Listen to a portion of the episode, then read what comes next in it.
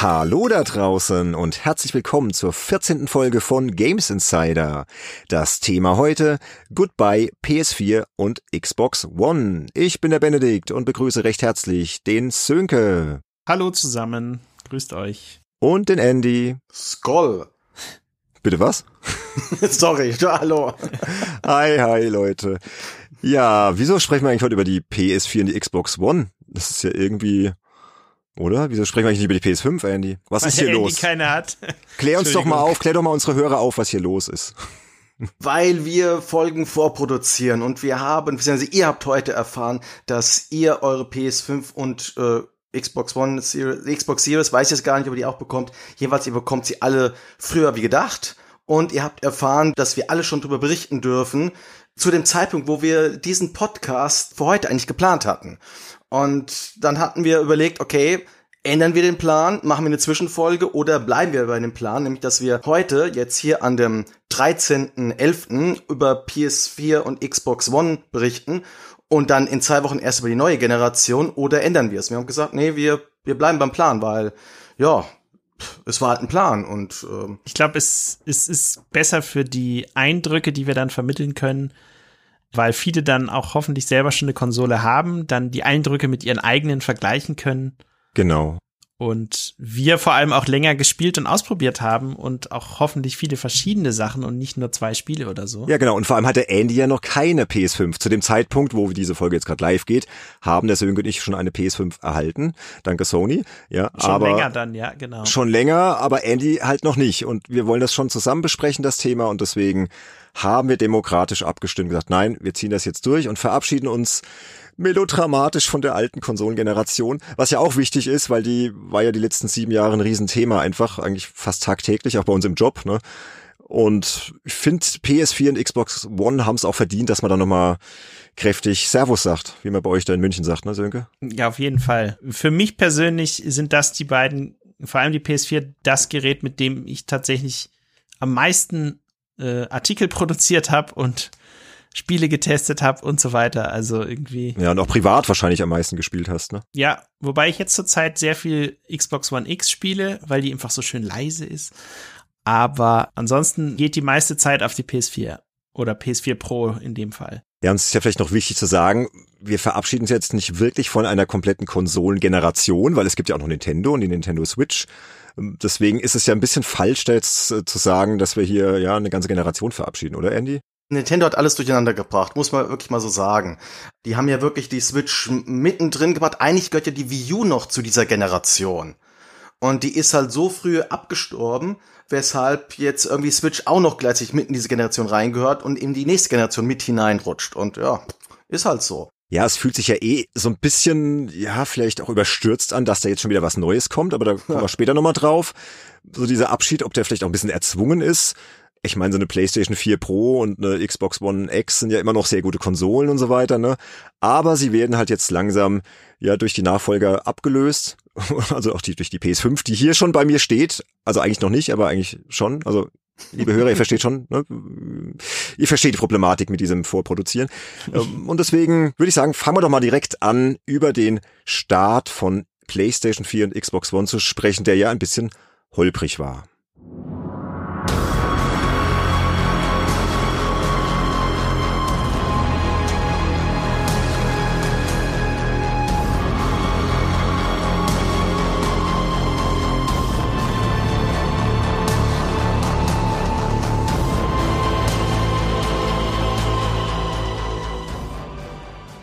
Verstehe es bis heute nicht genau, wie ein Riesenunternehmen wie Microsoft zum Start der Xbox One, die sehnsüchtig erwartet wurde von all den Xbox 360 Fans da draußen, die die 360 wirklich cool fanden, die die Spiele da drauf cool fanden, die cool fanden, dass so viele Entwickler das als ihre erste Konsole genommen haben, auf der die Spiele dann entwickelt wurden und auf die PlayStation 3 nur konvertiert wurden. Und dann kommt dieser Always-On-Mist und ich weiß nicht, Andy, vielleicht nimmst du mir diesen tragischen Part ab, weil ich möchte eigentlich gar nicht mehr drüber reden. Es ist einfach. Ja, es ist wirklich extrem tragisch, denn ich war ganz ehrlich, ich war bei der letzten Generation davor, war ich ein sehr großer Xbox 360 Fan, weil gerade die Indie-Welle, die dadurch losgetreten wurde, mit Braid und World of Goo und allem drum und dran, da bin ich Microsoft sehr dankbar für, weil die haben doch einen großen Anteil dazu beigetragen, dass das alles möglich war. Und dann, ähm, ich weiß nicht mehr genau, wann es war, es war irgendwann Mitte 2013, ich glaube bei der E3, oder? Ja, genau. Haben sie es angekündigt, ja. genau, dass die Xbox One eine sogenannte Always-On-Konsole sein soll. Das heißt, wenn ich mich recht entsinne, musste man mindestens alle 24 Stunden das Gerät am Internet angeschlossen haben. Ansonsten lief nichts mehr. Und gerade so Leute wie ich, so passionierte Sammler, denen ist das Herz stehen geblieben. Und äh, Sony hat ja natürlich dann auch noch so, da, da ging es ja auch noch darum von wegen, dass man auch dann Spiele nicht mehr ausleihen kann und so weiter. Da hat dann Sony ja so einen schönen Witz draus gemacht, wie man auf der PS4 Spiele ausleiht, nämlich indem man einfach die Packung des Spiels dem Freund äh, gibt mit der Blu-ray innen drin. Und ich glaube, es hat nicht ein oder zwei Wochen gedauert, dass Microsoft diesen Always-On-Mist rückgängig gemacht hat und trotzdem hat es einen bösen Eindruck hinterlassen. So böse, dass die gleich so einen Nachteil bei den Verkäufen hatten. Also in meinem Stammform war es wirklich so, alle haben sich total auf die PS4 gefreut und die Xbox One, das hat keinen mehr wirklich interessiert. Mhm. Das war richtig, richtig tragisch.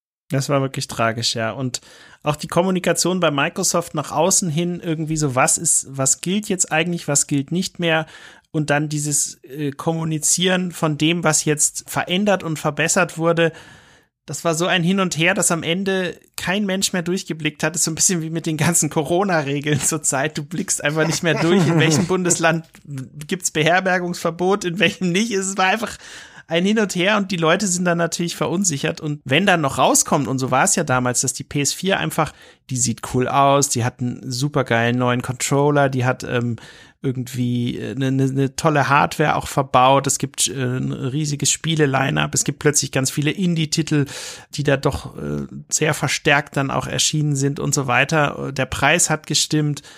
Es hat eigentlich alles gestimmt und dann ist ja klar, äh, wem man dann mal wieder eine, eine Chance gibt. Und ich glaube, Sony hatte ja auch viel gemacht im Sinne von, äh, schon in der PlayStation 3-Ära, aber danach dann auch äh, diese ganze Geschichte mit Online-Spielen, mit äh, Chatgruppen, mit äh, Trophäen sammeln und so weiter. Das ging ja auch alles auf der PlayStation wunderbar und das Menü von der Konsole war auch deutlich entschlackter und wesentlich schneller und so weiter. Und sie hatten einfach am Anfang echt einen, einen super Start und die Leute, die es gespielt haben, waren, glaube ich, begeistert. Also so ging es mir. Also ich fand die Xbox One auch, ja, auch gut. Ähm, ja aber die PS4 fühlte sich so als Gesamtpaket einfach runder an, ja. Da gebe ich dir recht und sie hatten ja auch diesen coolen Slogan hier for the players, ne? Also man, man fühlte sich da irgendwie als Spieler mehr abgeholt und so. Ich hatte immer das Gefühl, dass Microsoft gar nicht genau wusste, wie wollen sie jetzt die Xbox One eigentlich positionieren? Ist das jetzt eher so eine Multimedia-Schaltzentrale? Haben sie ja dann irgendwie auch mal so propagiert und so. Aber ähm, trotz allem, jetzt wenn wir uns mal zurückerinnern, als sie rauskamen, die Konsolen 2013, das war am 29.11. die PS4 in Europa und am 13.11., also etwas äh, vorher die Xbox One, da war die Spieleauswahl ja schon eher bescheiden auf beiden. Also ist ja nicht so, dass man dann ja. irgendwie keine Ahnung, seinen, seinen Killzone Shadowfall reingelegt hat in die PS4 und dachte, boah, ist das total geil. Also, oder? also die Erinnerung trügt dich jetzt vielleicht ein bisschen so, dass das jetzt total toll war, mm, oder? Also ich, ich, ich fand's, ich fand's schon toll. Ich fand's jetzt nicht so überragend, aber genau, ähm, das, ich, das meine ich damit. Ich habe tatsächlich, äh, damals war ich ja noch Chefredakteur von den äh, Heften 360 Live und PS3M und da war dann erstmal so unsere erste Überlegung, wie kriegen wir A, möglichst schnell die Konsole, möglichst schnell alle Spiele. Wie teilst du die Spiele unter den Leuten auf? Also ich selber habe tatsächlich gar nicht so viel von den Sachen gespielt, weil ich so viel organisiert habe, damit das alles zeitnah zusammenkommt. Das hat auch ganz gut funktioniert, aber ich habe dann halt privat zu Hause einfach Sachen ausprobiert, die ich spannend fand. Ich habe auch immer noch hier dieses äh, Press-Kit, was Sony damals rausgegeben hat, mit so verschiedenen Starttiteln. Da war irgendwie Call of Duty Ghosts dabei, da war das erste Knack oder Knack oder ich weiß nicht, das Spiel von Mark Cerny war dabei, dem, dem Das war doch total beknackt. Es war okay, aber es, äh, man hatte da so ein bisschen höhere Erwartungen, da war Killzone Shadowfall dabei, da war ähm, dann noch das äh, Assassin's Creed Black Flag, was ich persönlich sehr cool fand. Und ja, aber es war so kein Titel am Anfang, der dich so komplett direkt weggeblasen hat, ja, wie so ein Zelda auf der Switch zum Beispiel. Nee, halt gar nicht. Also ich habe vor allem dann immer FIFA 14 gespielt und das gab's ja auch auf der PS3. Also äh, weißt du, so, man hat dann halt sich natürlich gefreut, neue Hardware ist ja immer was Aufregendes und die riecht so gut und wenn die dann so neu ausgepackt wird und ah, endlich ist sie da und so. Ja. Aber es fehlte so, ja, es fehlte so der richtige Knaller. Also so ging es mir jedenfalls. Und, und es gab ja auch viele gute Umsetzungen von PS3-Spielen, wie du schon gesagt hast, und so, und von 360-Spielen. Also ich fand den Start jetzt nicht so glorios. Wie ging es dir damit, Andy? Ich würde sogar noch einen oben draufsetzen. Für mich war das nicht nur 2013, wo die Konsolen rausgekommen sind. Das zog sich über das gesamte Jahr 2014 für mich. Muss man auch so sagen, für mich ist 2014 somit das enttäuschendste Spielejahr, äh, seitdem ich denken kann. Äh, das hat also nicht nur was mit PS4 und Xbox One zu tun gehabt, aber wir hatten gerade aufgehört, gerade auf der PS3 mit The Last of Us, Bioshock Infinite ist auf den alten Konsolen rausgekommen. Es waren also richtige Krachertitel. Und ja, dann kriegen wir Killzone, hat man schon erwähnt. Killer Instinct auf der Xbox One. Das war alles so, so halbgar. Das nächste Jahr dann auch so. Ähm, ich erinnere mich mit Grusel noch an Assassin's Creed Unity 2014. Das war ja so das erste Assassin's Creed für diese Konsolengeneration, was total verbuggt war und total generisch auf der anderen Seite. Hm, und stimmt. irgendwie das ganze, das ganze Jahr über, äh, die ganzen Titel, die mich persönlich da gereizt haben, das waren alles Sachen, die ich auf dem PC gespielt habe oder die eben diese neue Konsolengeneration gar nicht braucht. Ja, nicht, nicht ganz. Da gibt's ein Spiel, aber da kommen wir später drauf. Ja. Aus dem Jahr 2014. Stimmt. Ja, gleich, später. Bei mir später, gibt später. es tatsächlich auch ein Spiel, was ich unbedingt dann noch äh, erwähnen möchte. Da, ja, da kommen wir ja noch klar, so. also so ein bisschen bei mir hat's Dragon Age Inquisition gerettet, aber ansonsten, okay ist wahrscheinlich auch was Persönliches von mir. Ich habe jedenfalls das so als Erinnerung, dass ich nicht das Gefühl hatte, dass ich auf dieser PS4 Spiele gespielt habe, die nicht auf der PS3 oder Xbox 360 möglich gewesen wären. Ja, oder auf der Xbox One. Wir wollen ja auch über beide sprechen. Also, äh, Entschuldigung, ja, Entschuldigung, ja. Äh, natürlich PS4, Xbox One ja. und die dann eben auf der PS3, Xbox 360 möglich gewesen wären. Und, äh, und das, obwohl ich mir wirklich beide Konsolen zum Release gekauft habe, weil ich dachte, naja, es wird ja schon irgendwelche tollen Exklusivtitel geben. Und dann bekomme ich auf der Xbox One sowas wie Fantasia Music Evolved und das war's. Ja. Und die Halo The Master Chief Collection bitte nicht vergessen. Ja, genau, die sehr umstritten war. Also ich fand sie toll. Ich glaube, die aber im Laufe ne? der Jahre immer besser wurde und immer mehr gepatcht Ja, sie wurde, wurde. irgendwann zurecht gepatcht. ja, genau. zum Release war sie jetzt auch nicht so prickelnd, das stimmt schon. Also 2014 war auf jeden Fall so ein ganz großer Trend. Das war ja so ein bisschen so dieses Eingewöhnungsjahr in die, in die neue Generation, hatte ich so das Gefühl, dass halt ganz viele Multiplattform-Titel rauskamen. Die kamen halt dann für PS3, Xbox 360, aber auch für PS4 und Xbox One. Da gab es aber schon jede Menge gute Spiele. Also ist ja nicht so, dass die Spiele schlecht waren, aber es war halt nichts Besonderes, ne? Genau was für mich halt wichtig war und was ich persönlich auch als immer als besonders empfunden habe und auch sehr gerne dann äh, genutzt habe und auch gemerkt habe, wie ich es immer häufiger nutze, war einfach einige der neuen Funktionen, die die Geräte gebracht haben, im Speziellen auf der PlayStation zum Beispiel eben die Möglichkeit, in einigen Spielen äh, dieses Touchpad zu benutzen, die Möglichkeit, äh, die Screenshot-Taste, meine Lieblingstaste überhaupt, zu benutzen, äh, Videos direkt auf der Konsole aufzeichnen zu können, ohne dass ich irgendwelche Grabbing-Hardware äh, dazwischen schalten musste. Das war so eine Geschichte, ähm, die dir das Leben als Redakteur oder als jemand, der Content in dem Bereich erstellt, einfach extrem erleichtert hat, auch auf Events, das wenn, stimmt, wenn ja. du mal was vergessen hattest, es war halt einfach über die Konsole möglich und im Falle von der PlayStation haust du einfach deinen USB-Stick rein, kopierst die Daten da drauf und fertig. Bei der Xbox geht es leider nur übers OneDrive und war alles viel komplizierter und so, aber oh, auf ja. der PlayStation finde ich, äh, hat das super funktioniert und es gab auch immer wieder Titel, die dann versucht haben, zum Beispiel auch die Lichtleiste von der Konsole. Ich erinnere mich noch ganz gut an GTA, wenn dich dann die Polizei verfolgt, dann äh, leuchtet dann die Lichtleiste auch äh, rot-blau irgendwie auf. Und so, so kleine Gags einfach, äh, die Möglichkeit irgendwie deinen Kopfhörer da in das in den Controller reinzustecken. Und du hast schon gemerkt, so in vielen Bereichen ist da einfach irgendwie so sind coole neue Features im Speziellen natürlich bei bei PlayStation dazugekommen. Ja, dieses äh, mit den zwei HDMI, also ein Eingang, ein Ausgang äh, von der Xbox One, das habe ich persönlich nie genutzt. Ja, ich habe äh, dass du da deinen Receiver durchschaltest oder so, das war für mich irgendwie nie relevant und für viele andere wahrscheinlich auch nicht. Ja, aber ja, also das hat mir Freude gemacht und ich fand es immer toll zu sehen, wie das dann immer weiter genutzt wurde und wie dann natürlich Sony später auch mit PlayStation VR die Konsole nochmal deutlich aufgewertet hat mit. Langsam, Sönke, langsam, langsam. Da kommen wir ja noch Aber hin. später dazu.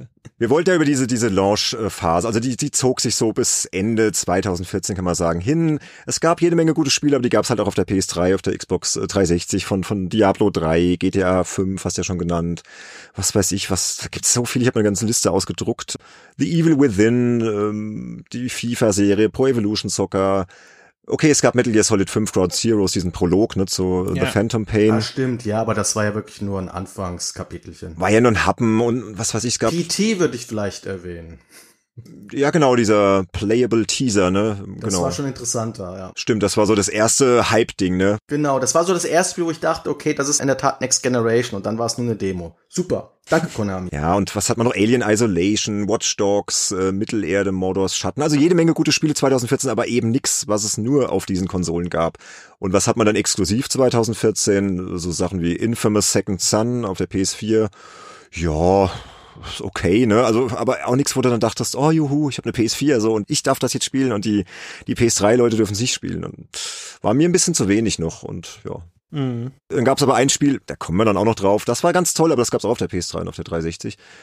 Aber nach dieser etwas, nennen wir es mal Durststrecke, ging's ja dann doch langsam los, so ab 2015. Man kann sagen, eine richtig lange Blütezeit.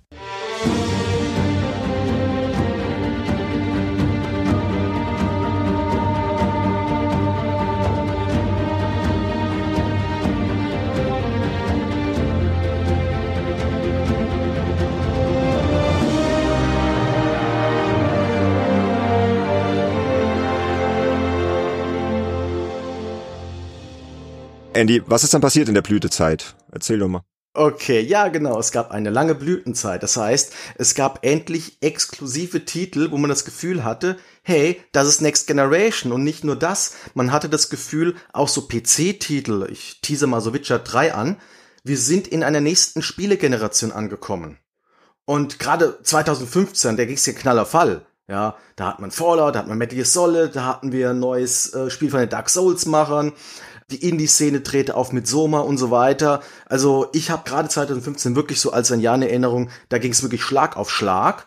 Und das äh, war dann die nächsten Jahre, so bis 2018 ging das halt als munter so weiter. Ja, auf jeden Fall. Also gerade 2015, ich habe noch ein paar Sachen notiert. Ori and the Blind Forest auf der Xbox One, ganz tolles Spiel. Halo 5 Guardians, Forza Horizon 3. Also auch tolle Exklusivtitel, die es dann halt wirklich nur auf der Xbox One gab. Wobei ich die persönlich jetzt gar nicht so viel gespielt habe, aber auch dazu später.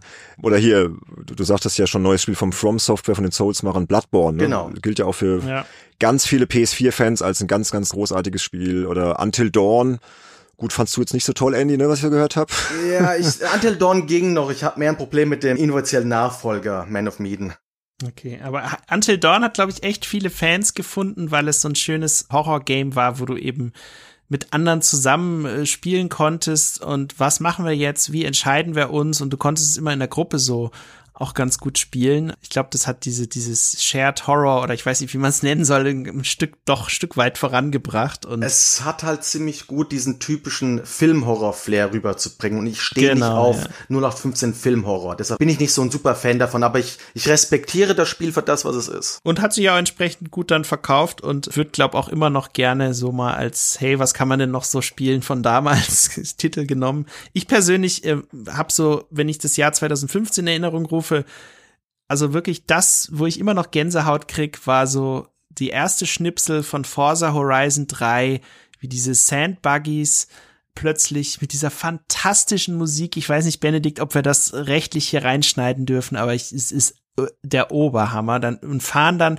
in Australien. Das ganze Spiel spielt ja in Australien dann an diesem Strand entlang eine Zeit lang und liefern sich dann später so eine Verfolgungsjagd mit so einem äh, Hubschrauber durch den Dschungel und das sah im Trailer so geil aus. Ich war dann auf der Gamescom und konnte kurz danach die Szene selber spielen und das, das war fantastisch. Ach, also ich habe dann angefangen nach Motorspiel-Soundtracks oder, oder Rennspiel-Soundtracks zu suchen und eine Seite gefunden, ich glaube, die nennt sich äh, Need, Need for Speed Soundtracks oder irgendwie sowas. Das sind von allen Rennspielen, die bis jetzt erschienen sind, die, die einzelnen Soundtracks aufgelistet und du kannst dann immer die verlinkten YouTube-Videos sehen. Sowas von cool.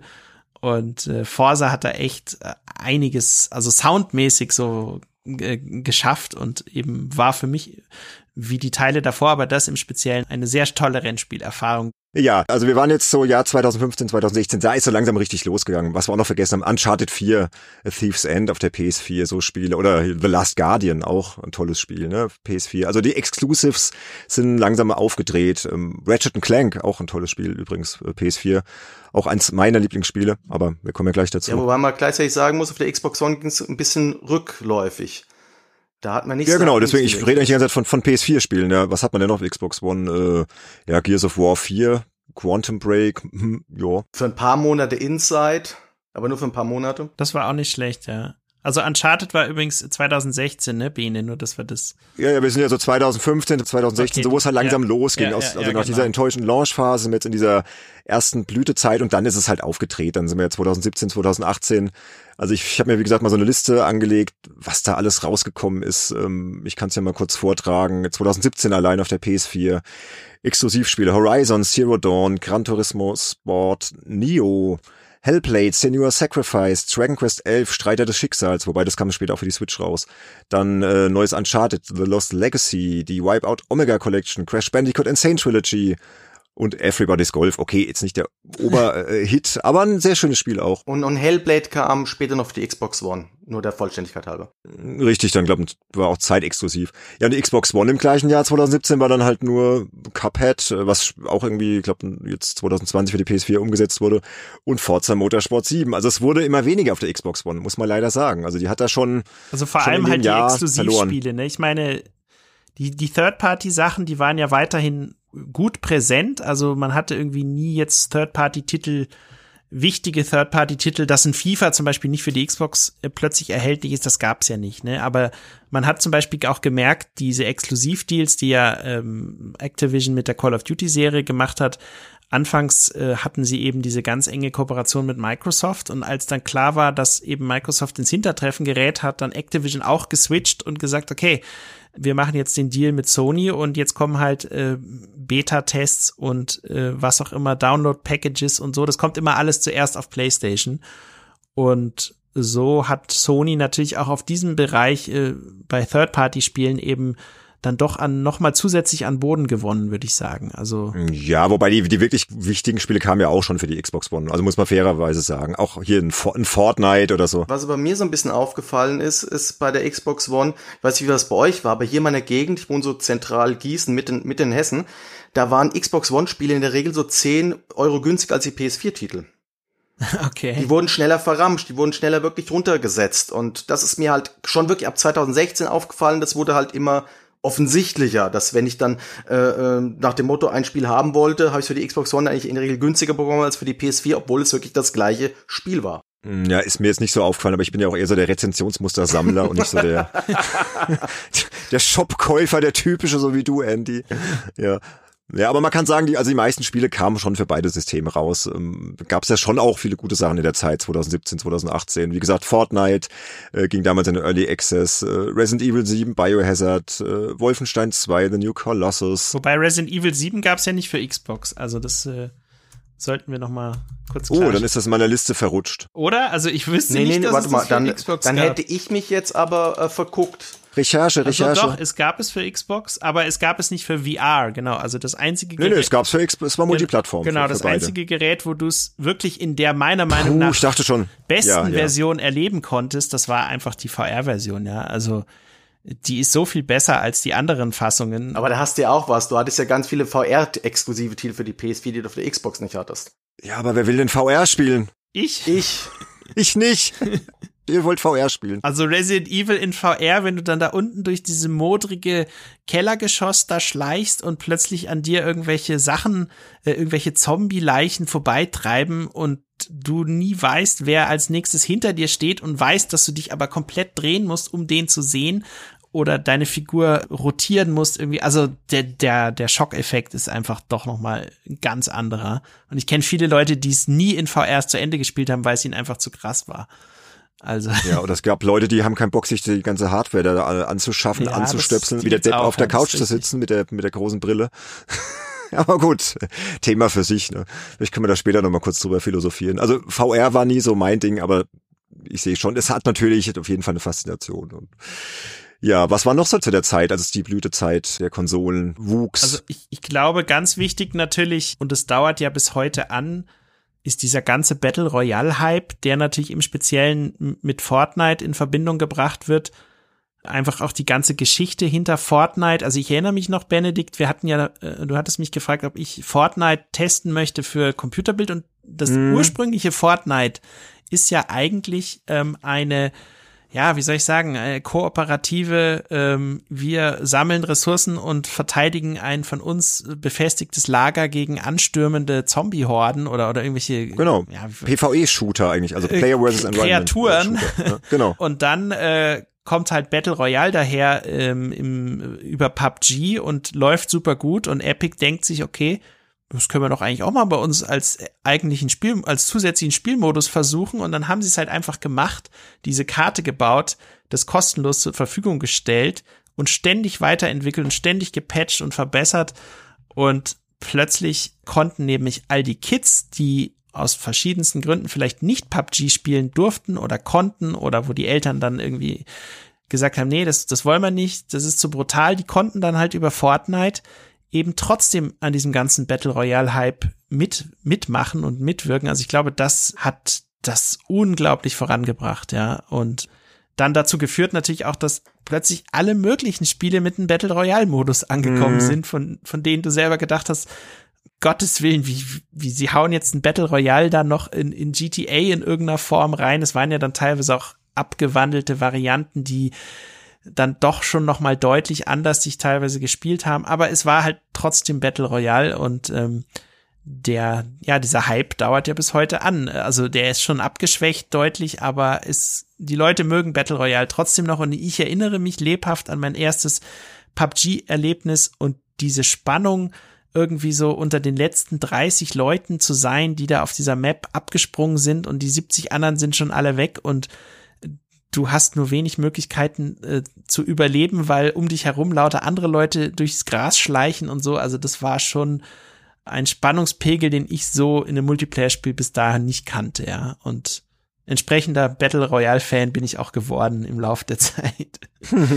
Na gut, ich kenne jetzt mehr von meinem Sohn, also Fortnite und auch von meiner Fußballmannschaft damals, wo dann die Jungs dann irgendwie alle diese Tänze imitiert haben. Ne? Zahnseide war eine ganze Zeit lang extrem populär, immer so als Warm-up. Hab ich gedacht, komm Jungs, wir machen jetzt Zahnseide und dann haben die alle diese, diesen Zahnseidentanz rausgehauen.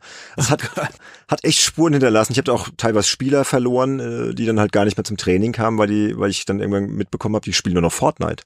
Ja, krass. Also das sind einige auch ein bisschen abgestürzt, inklusive Schule, Schwänzen und haben die Eltern auch nicht so richtig aufgepasst und so. Also das war schon Wahnsinn. echt ein krasser Hype und auch heute wird zwar den 11-, 12-Jährigen immer noch recht regelmäßig gespielt. Also das ist schon echt so ein, so ein Dauerbrenner geworden, ja. Also ich weiß noch, es war glaube ich sogar in dem Jahr, wo es rauskam, oder ein Jahr später, ich war mit der Family im Spanienurlaub, wirklich in irgend, äh, in der Nähe von, ich war es Valencia, glaube ich. Ähm, wir sind dann da in einem Nachbarort, hatten wir ein schönes Airbnb und sind dann da auf so einen Wochenmarkt gegangen. Da gab es dann Tomaten und Zwiebeln und alles Mögliche, hauptsächlich zum Essen.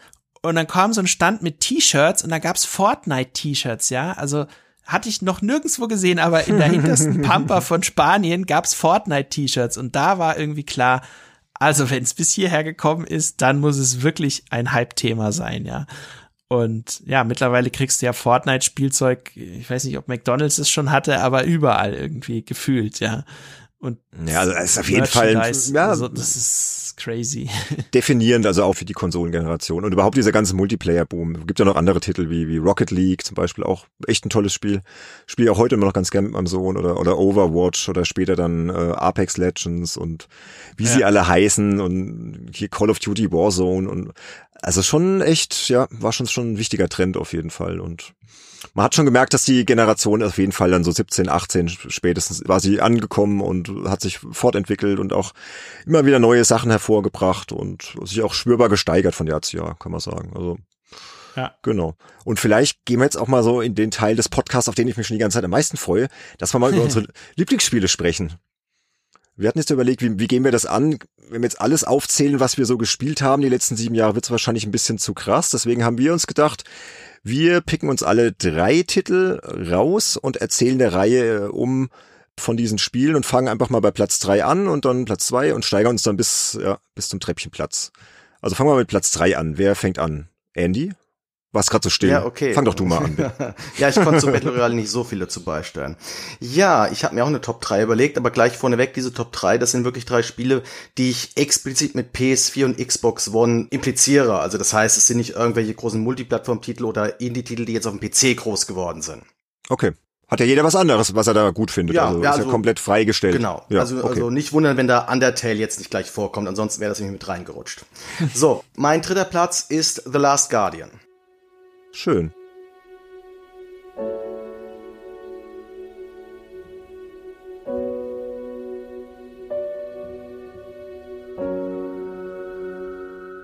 Das ist ja nur der inoffizielle Nachfolger zu meinem absoluten Lieblingsspiel, nämlich Shadow of the Colossus. Ich bin ein absoluter Fanboy schon gewesen, bevor das Spiel rausgekommen ist. Und ich wusste ganz genau, das wird mindestens so gut sein, dass es mir gefällt. So ist es dann auch geworden. Und ich habe mich halt eben gerade eben in diese Figur, in diesen Trikot verliebt, den man da ja indirekt steuert, mit dem man da eben durch diese Ruinen da klettern muss. Und äh, so sehr, dass ich äh, seit zwei Jahren einen schwarzen kleinen Kater habe, den ich Trikot genannt habe. Genial. Witzig. Das hat ja echt Spuren bei dir hinterlassen. Ja. Also positiv auch. Ja. Ja. Und ich habe auch die Figuren hin und her und auch wenn das Spiel mit der Kamera Probleme hatte, ich war halt am meisten geflasht davon, wie wahnsinnig gut diese KI funktioniert. Also am Anfang hat das Tier immer noch rumgezickt, hat nicht so immer so gewollt, wie ich wollte. Und irgendwann habe ich gemerkt, okay, jetzt hat's Klick gemacht. Und ich habe wirklich graduell diesen Lernprozess gemerkt, dass der Trikot immer mehr auf meine Kommandos gehört und am Schluss hat er hat er alles gemacht, was ich wollte. Und äh, das ist für mich, also für Mitsuo Eda ist sowieso einer der größten, vielleicht sogar der größte Videospielregisseur aller Zeiten, allein durch Colossus und The Last Guardian. Und ich bin wirklich unendlich dankbar, dass die an diesem Spiel festgehalten haben, denn es gab ja lange Zeit auch Unkenrufe, das wird nix mehr, aber Gott sei Dank. Stimmt. Das ist übrigens auch, was ich sehr positiv mit diesem For the Players verbinde, wirklich zu hören, was will die Community unbedingt noch haben von alten Sachen, die man vielleicht schon längst abgeschrieben hatte und die kommen dann doch noch mal irgendwie raus. Also das hast du auf PlayStation schon immer wieder mal so Momente gehabt.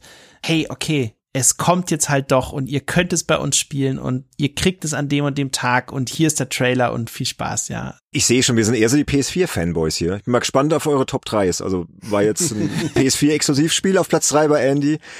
Sönke, bei dir? Was bin ich gespannt. der Fairness halber möchte ich jetzt einen Multiformat-Titel, den es auf beiden Konsolen gibt, der mich persönlich aus einem speziellen Grund sehr beeindruckt hat, auch sehr zum Fluchen gebracht hat. Und zwar ist es Mittelerde Mordors Schatten. Und ich persönlich fand äh, zum einen generell das Spiel hat mir Spaß gemacht. Äh, Ich fand aber im Speziellen dieses Nemesis-System innerhalb des Spiels sehr cool, dass nämlich Gegner, die du tötest, oder versuchst zu töten, äh, in dem Fall irgendwelche Ork-Häuptlinge, wo du das dann aber nicht schaffst, dass die dann immer und immer und immer stärker werden und nicht einfach so bleiben, wie sie sind, sondern sie werden immer stärker und kriegen nochmal neue Fähigkeiten dazu.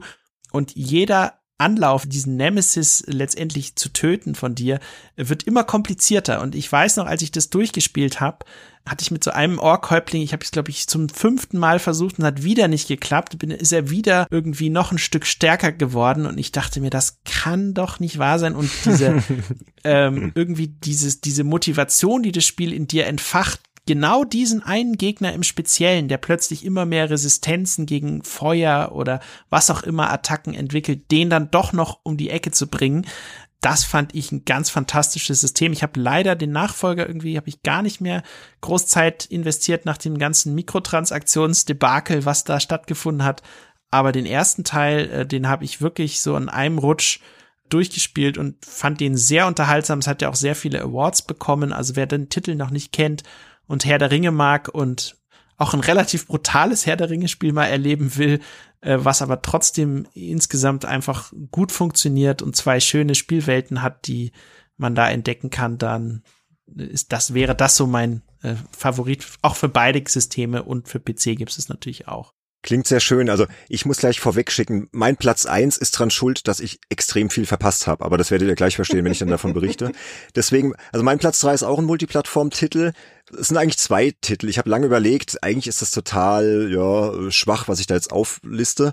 Weil eins der Spiele, was ich echt am meisten gespielt habe auf der PS4, PS4 Pro, ist Skyrim Special Edition. Und zwar in Kombination mit The Elder Scrolls Online.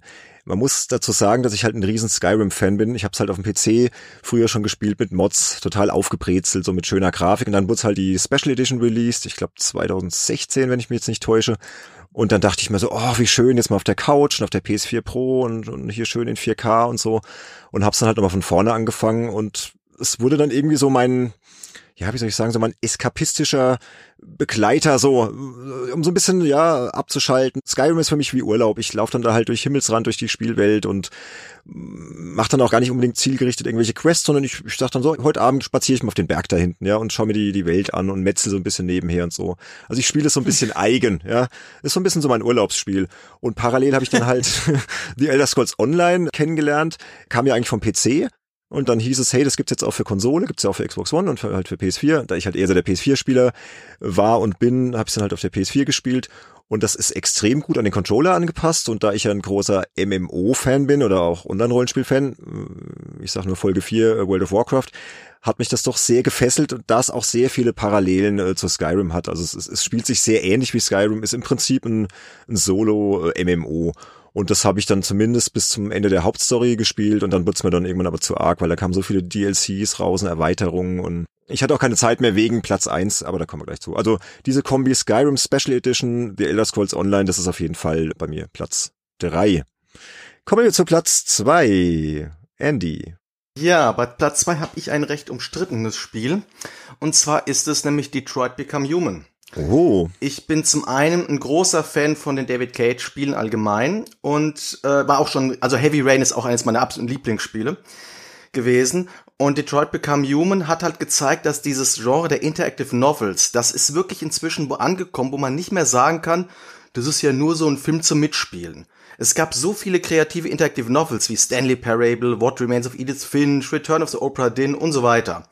Und Detroit Become Human steht für mich ganz oben, nicht mal wegen der Grafik, sondern weil es so viele Möglichkeiten gibt, wie die Geschichte sich entwickeln kann, dass ich mich gar nicht mal so sehr als also ich habe mich mal gar nicht mal so sehr in die Rolle dieser Figuren hineinversetzt, ich habe mich wie ein Regisseur gefühlt.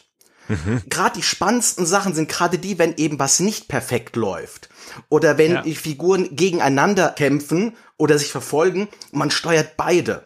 Und das kriegt halt nur David Cage mit Detroit Become Human. Bei äh, Fahrenheit hat das auch so ein bisschen hinbekommen schon.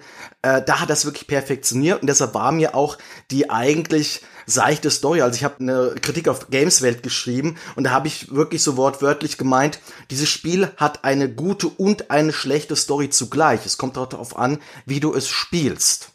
Und ich habe da auch einen mhm. Guide zugeschrieben mit fast allen verschiedenen, wie man auf die verschiedenen Wege kommen kann. Und das war einer der geilsten Jobs, noch eines der geilsten Spiele, die ich in dieser Generation erleben durfte. Definitiv. Oh Mist, ich muss es spielen, ey, das habe ich schon so lange vorzuspielen. Ich krieg die Krise. Finde ich eine schöne Auswahl. Also ich habe es ja. auch einmal durchgespielt, von Anfang bis Ende und danach noch über die Möglichkeit dieser Baumdiagramme kannst du ja dann noch verschiedene Richtig, Wege ja äh, ausprobieren, äh, was sehr spannend ist, wenn du auch nicht unbedingt nochmal ganz von vorne anfangen willst, sondern an bestimmten Stellen ja, irgendwie aber, einsteigen aber willst. Das, da gibt's so viele Optionen. Wenn man das nicht selbst mal gesehen oder erlebt hat, will man das genau. gar nicht glauben, was ja. die da für einen riesen Aufwand reingesteckt haben. Und ich bin auch stolz darauf. Das Spiel ist ja gerade bei meinen Kollegen eher umstritten oder eher so durchschnittlich weggekommen. Ich bin echt stolz darauf, dass ich damals bei Gamesfund einen richtigen Hype-Test abgeliefert habe und dass die meisten Spieler mir recht gegeben haben. Was hast, du denn, was hast du denn für eine Wertung gegeben, Andy? Eine 9 von 10. Ah, Zehner-System. Ja, okay. Mhm. Wenn ihr jetzt guckt, Gameswelt hat die Wertung abgeschafft, äh, aber damals war noch das Zehner-System eine 9 von 10. Ich ah, würde du, du bist schuld oder was, dass die abgeschafft wurden? Und in meiner, in meiner Prozentdatenbank steht auch 90 Prozent ah. drin. Das ist ah, okay. ein klasse Spiel. Echt, es sieht fantastisch aus, es klingt fantastisch. Es hat einen saugeilen Sound. Der Soundtrack ist auch einer ähm. der besten der letzten fünf Jahre gewesen. Definitiv, ja. Und es gibt ein paar Figuren, die man einfach auch echt, ja, ins Herz schließt Oder auch nicht, je nachdem. Ja, ihr macht mich doch fertig. Ich sitze gerade heulend auf meinem Pile of Shame und, und schau nach unten und denk, wann soll ich das denn alles spielen? Und ja, das ist. Und Platz eins ist eh dran schuld an allem, aber gut. Kommen wir ja gleich zu. Sönke, Platz zwei. Schieß los. Ja, also ich habe das ja schon mal in einer anderen Folge aufgegriffen. Dass ich das jetzt auf Platz zwei gewählt habe, hat verschiedene Gründe. Ein Grund ist der lange Leidensweg, der damit verbunden war, von Anfang bis Ende zu kommen in einer fest vorgegebenen Zeit. Und Benedikt, du ahnst es vielleicht schon, es ist natürlich Kojimas Death Ja, Stranding. natürlich. Aber auch mutiger was zweiter bei Platz. mir also, wirklich- Finde ich. Ja, aber was bei mir wirklich, also ich war schon mehrfach auf Island, dreimal insgesamt und ich habe das Spiel reingelegt, ich habe angefangen zu spielen, ich komme raus aus diesem oder komme zum ersten Mal in die offene Welt und ich habe echt das Gefühl, ich bin mitten in Island, es soll ja USA sein. Egal, kann man sich jetzt drüber streiten, aber für mich ist das so ein Island-Simulator irgendwie. Und ich, ich fand es einfach total cool. Es hat mich grafisch umgehauen. Ich fand die Idee geil, dass du mal was machst, was du sonst vielleicht nicht unbedingt so machst, nämlich äh, Dinge von A nach B transportieren. Das klingt erstmal total langweilig, ist aber tatsächlich in dem Spiel Total erstaunlich langweilig. spannend. Nein, ganz. Äh, erst erstaunlich, also für mich persönlich war es erstaunlich spannend umgesetzt und es wird auch immer wieder neu variiert. Es kommen natürlich diese verrückten äh, Kojima-Momente drin vor und was das Spiel wirklich hinkriegt, was glaube ich kein anderes Spiel bei mir geschafft hat, aber diese diese Tortur von einem Punkt der Welt zum anderen zu laufen, Ja.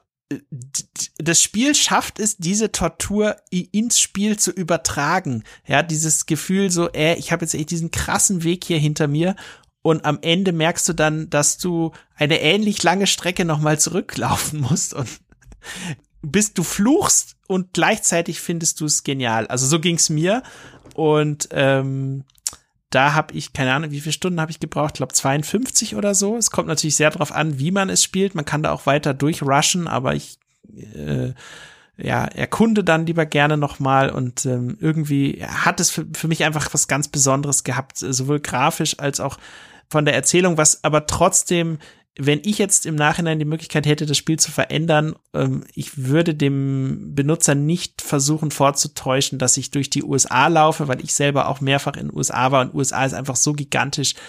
Dieser Größentransfer zwischen dem Spiel und dem wahren USA, dass man da durchläuft, das, das findet nicht statt, weil dafür müsstest du Wochen oder Monate unterwegs sein und genau. Nichtsdestotrotz finde ich, hat Kojima dann ein tolles Spiel mit seinem eigenen Studio dann nach äh, Konami abgeliefert und auch eine schöne PC-Version kürzlich mal gebracht und bin sehr gespannt, was der gute Mann als nächstes für uns plant. Ja, also ich, ich sitze mit meiner besten Freundin, wir spielen das ab und zu mal. Wir lassen uns da echt viel Zeit. Wir haben jetzt, glaube ich, so zehn Stunden oder so. Und obwohl das auch diese Anfangsphase ist, bin ich auch sehr fasziniert von dem Konzept. Und Kojima ist auch, also das ist wirklich, der hat Visionen und er setzt sie einfach um und deshalb sind seine Spiele in jedem Fall gut. Egal, ob man sie jetzt persönlich irgendwie, ob man was damit anfangen kann oder nicht. Ich sehe schon, Andy, wir sind da irgendwie auf einer Wellenlinie, was das, die Themen angeht. Mich hat damals dein Bericht über deine Zeit mit Death Stranding so ein bisschen abgeschreckt. Du hast ja echt geflucht und es, es hört gar nicht mehr auf, Bene. Ich bin, habe schon 40 Stunden gespielt, es hört immer noch nicht. Wie lange geht das denn noch? Ja, und der Abgabetermin rückte näher. Irgendwie hat mich das so ein bisschen mitgenommen und da dachte ich mir so, oh Gott, nee. Und dein Artikel war super, ja, weiß ich noch, den du geschrieben hattest, den Test, der war ja extrem umfangreich, ich glaube für PC Games, ne, hast du den und noch für andere Kunden. Ja, ja, und, genau. Aber irgendwie, können ja das Video mal verlinken, das äh, lief ja ja auch genau, das Video und so, aber irgendwie hat's mich ein bisschen abgeschreckt. Aber jetzt, was du so erzählst, und wenn Andy es gut findet, hm, Aber man braucht Zeit dafür. Genau, man braucht Zeit und man muss offen sein, was Neues zu erleben, weil dieses Transportkonzept, es gab ganz viele Leute, die fühlten sich total vor den Kopf gestoßen, die haben was völlig anderes erwartet. Aber wenn du dann plötzlich anfängst, irgendwie vor jeder Transportreise dir wirklich genau die Route zu überlegen, dann irgendwelche schwebenden Transportvehikel äh, äh, aneinander zu ketten und dann irgendwie im Schnee äh, durch die Gegend zu stapfen und möglichst leise zu sein, damit ich diese Geisterwesen nicht finden und so weiter, da, da kann schon echt viel Spannung entstehen. Und es hat auch einen schönen, schönen integrierten Online-Part, wo du anderen Leuten helfen kannst oder ihnen Steine in den Weg legen kannst und so weiter. Also irgendwie hatte es für mich so sehr viele verschiedene reizvolle Elemente gehabt. auch viele frustrierende, aber das Positive hat am Ende doch überwogen und ich habe dann auch, glaube ich, eine 9 von 10 gegeben und stehe auch voll dahinter, ja. Also. Ja, und jetzt steht's auch bei dir auf Platz 2, das ist doch super. Genau. Hat sich ja gelohnt, die ganze Arbeit, siehst du? Konntest genau. heute nochmal drüber sprechen.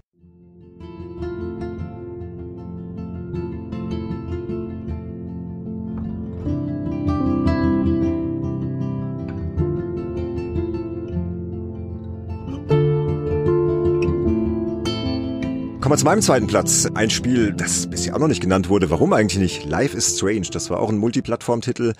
Ein Indie-Adventure 2015 erschienen vom französischen Studio Don't Not Entertainment. Und das ist ein ganz fantastisches Spiel. Ich weiß gar nicht, wo ich anfangen soll zu schwärmen. Also das hat mich mega geflasht. Das ist halt einfach es ist jetzt nicht wirklich spielerisch überragend. Das ist halt so ein bisschen in der Tradition der Telltale Adventures, ne? Einfach sehr minimalistisches Gameplay. Ähm, man muss halt dann einfach nur rumlaufen, paar Sachen anklicken und sehr einfache Rätsel. Aber die Story dahinter, die Charaktere, die Musik, das ganze Setting und Wahnsinn. Es ist halt so eine Coming-of-Age-Story, geht um, um Teenager, äh, Maxime Colefield heißt sie, glaube ich, genau, 18-jähriges äh, Mädchen, die geht auf die Blackwell Academy und studiert da Kunst und ja, um nicht zu spoilern, da geht's dann um einen Mordfall und, und um eine Freundin, die verschollen ist und da vermischt sich so eine Coming-of-Age-Story mit so ein bisschen Mystery und es hat sowas unglaublich Herzergreifendes, weil du halt die Charaktere einfach ins Herz schließt, du erlebst da richtig dramatische Geschichten. Es, man, man fühlt sich auch nochmal so ein bisschen diese Zeit zurückerinnert, als man selbst erwachsen geworden ist. Also die, die Pubertät, die Zeit, ja, halt Coming-of-Age, ist halt eine sehr prägende Zeit, diese Verletzlichkeit, die du halt auch in diesem Alter hast und wie halt die Entwickler das erzählen für ein Videospiel, sensationell. Kriegt schon wieder Gänsehaut beim Erzählen. Also Life is Strange, ein ganz, ganz großartiges Spiel. Auch die Musik hat einen tollen Indie-Soundtrack. Bright Eyes ist da drauf, Mogwai, Sid Matters und, und, noch viele andere gute Sachen. Und was halt auch toll war für mich jetzt, weil ich halt hier immer ein bisschen Zeitprobleme habe, es ist halt in Episoden eingeteilt. Es gibt fünf sehr handliche Episoden und die konnte man halt wunderbar dann durchspielen. Konntest halt sagen, okay, ich habe die erste durch, ich mache mal ein Päuschen, dann demnächst mit der zweiten weiterspielen. Und ich habe es halt auch damals am Stück durchgespielt. Das wurde, glaube ich, damals ähm, episodenweise auch veröffentlicht, aber ich habe dann halt die, die komplette Version dann durchgespielt und das war richtig, richtig toll. Und aktuell sitze ich auch noch am Prequel, das ist Life is Strange Before the Storm. Bin ich jetzt nicht ganz so begeistert, das ist auch sehr, sehr gut. Und Life is Strange 2 ist ja auch noch erschienen. Das ist auch noch auf meinem Pile of Shame äh, ganz oben. Und ja. Mm, ja, bei mir auch. Aber Life is Strange, das war wirklich auch ein, ein schöner Überraschungserfolg. Das ist auch so ein Spiel, wo man so gemerkt hat, dass es wirklich aus dem Nichts so Auteure auf einmal erscheinen. Man merkte, die haben da eine Idee gehabt, die haben eine coole Story gehabt, die haben auch ein cooles Konzept. Also ich finde es gar nicht mal so sehr, dass es so seicht ist wie ein Telltale-Adventure. Weil du musst ja schon ein paar kleine Rätsel und so ein paar Kleinigkeiten selbst ja, lösen. so ein bisschen, ja, ja, klar. Und du musst ja. selbst so ein paar Sachen suchen. Das ist schon, ist schon eine kleine Stufe besser. Und es wirkte, obwohl es in Episoden eingeteilt ist, es wirkte unglaublich rund, fand ich. Es hat einen Anfang, Ende. Man hat gemerkt, die hatten eine Idee, die haben sie durchgezogen, fertig, bam, passt man fühlte sich dann so ein bisschen wie dieses junge Mädchen, ja. Dann kriegst du dann irgendwie eine SMS von deinen Eltern und so, melde dich doch mal wieder. Und, ja, und so die ganzen Sorgen, die die hat. Und, und wie gesagt, ich möchte jetzt nicht die Story spoilern, aber äh, es verschwindet dann halt jemand und du machst dir dann wirklich Sorgen darum und, und, und, und versuchst es dann halt irgendwie aufzuklären. Und dann gibt's halt auch echt unsympathische Charaktere und dann denkst du, ey, der ist bestimmt dran schuld an dem Ganzen. Und am Schluss ist es dann gar nicht, ist jemand ganz anderes. Sehr überraschendes Ende auch, fand ich zumindest, Andy, ne? Das Ende war schon. Ja, wobei es ja eigentlich zwei Enden wow. gibt. Ja, so gesehen, ja, ja, ja. ja nichts also, ja, stimmt. Und halt diese Mystery-Elemente immer so ein bisschen, ne, wo dann auch so Sequenzen spielst, die dann so ein bisschen in so einer, weiß nicht, Fantasiewelt, weiß nicht, ob man das so nennen kann, äh, spielen. Ja gut, allein, dass sie quasi ja diese Fähigkeit hatte, sich quasi in Bilder rein zu projizieren und dann die Vergangenheit zu verändern. Das ist ja auch kein Spoiler, das ist ja von Anfang an, wird das ja so gesagt. Und das ist ja schon ein krasses Mystery-Element. Genau, das kann man verraten, ja, genau. Und ja, und wenn man halt dann so Sachen wie The Walking Dead von Telltale mochte oder so, die, das mochte ich halt auch total gern oder Game of Thrones fand ich jetzt auch nicht schlecht. Da war das dann halt so richtig so, boah, da haben sie das, das Beste aus diesem Konzept irgendwie rausgeholt. Ja. Also das ist unbedingt empfehlenswert, wer es noch nicht gespielt hat. Aber, liebe Freunde, kommen wir zu Platz eins.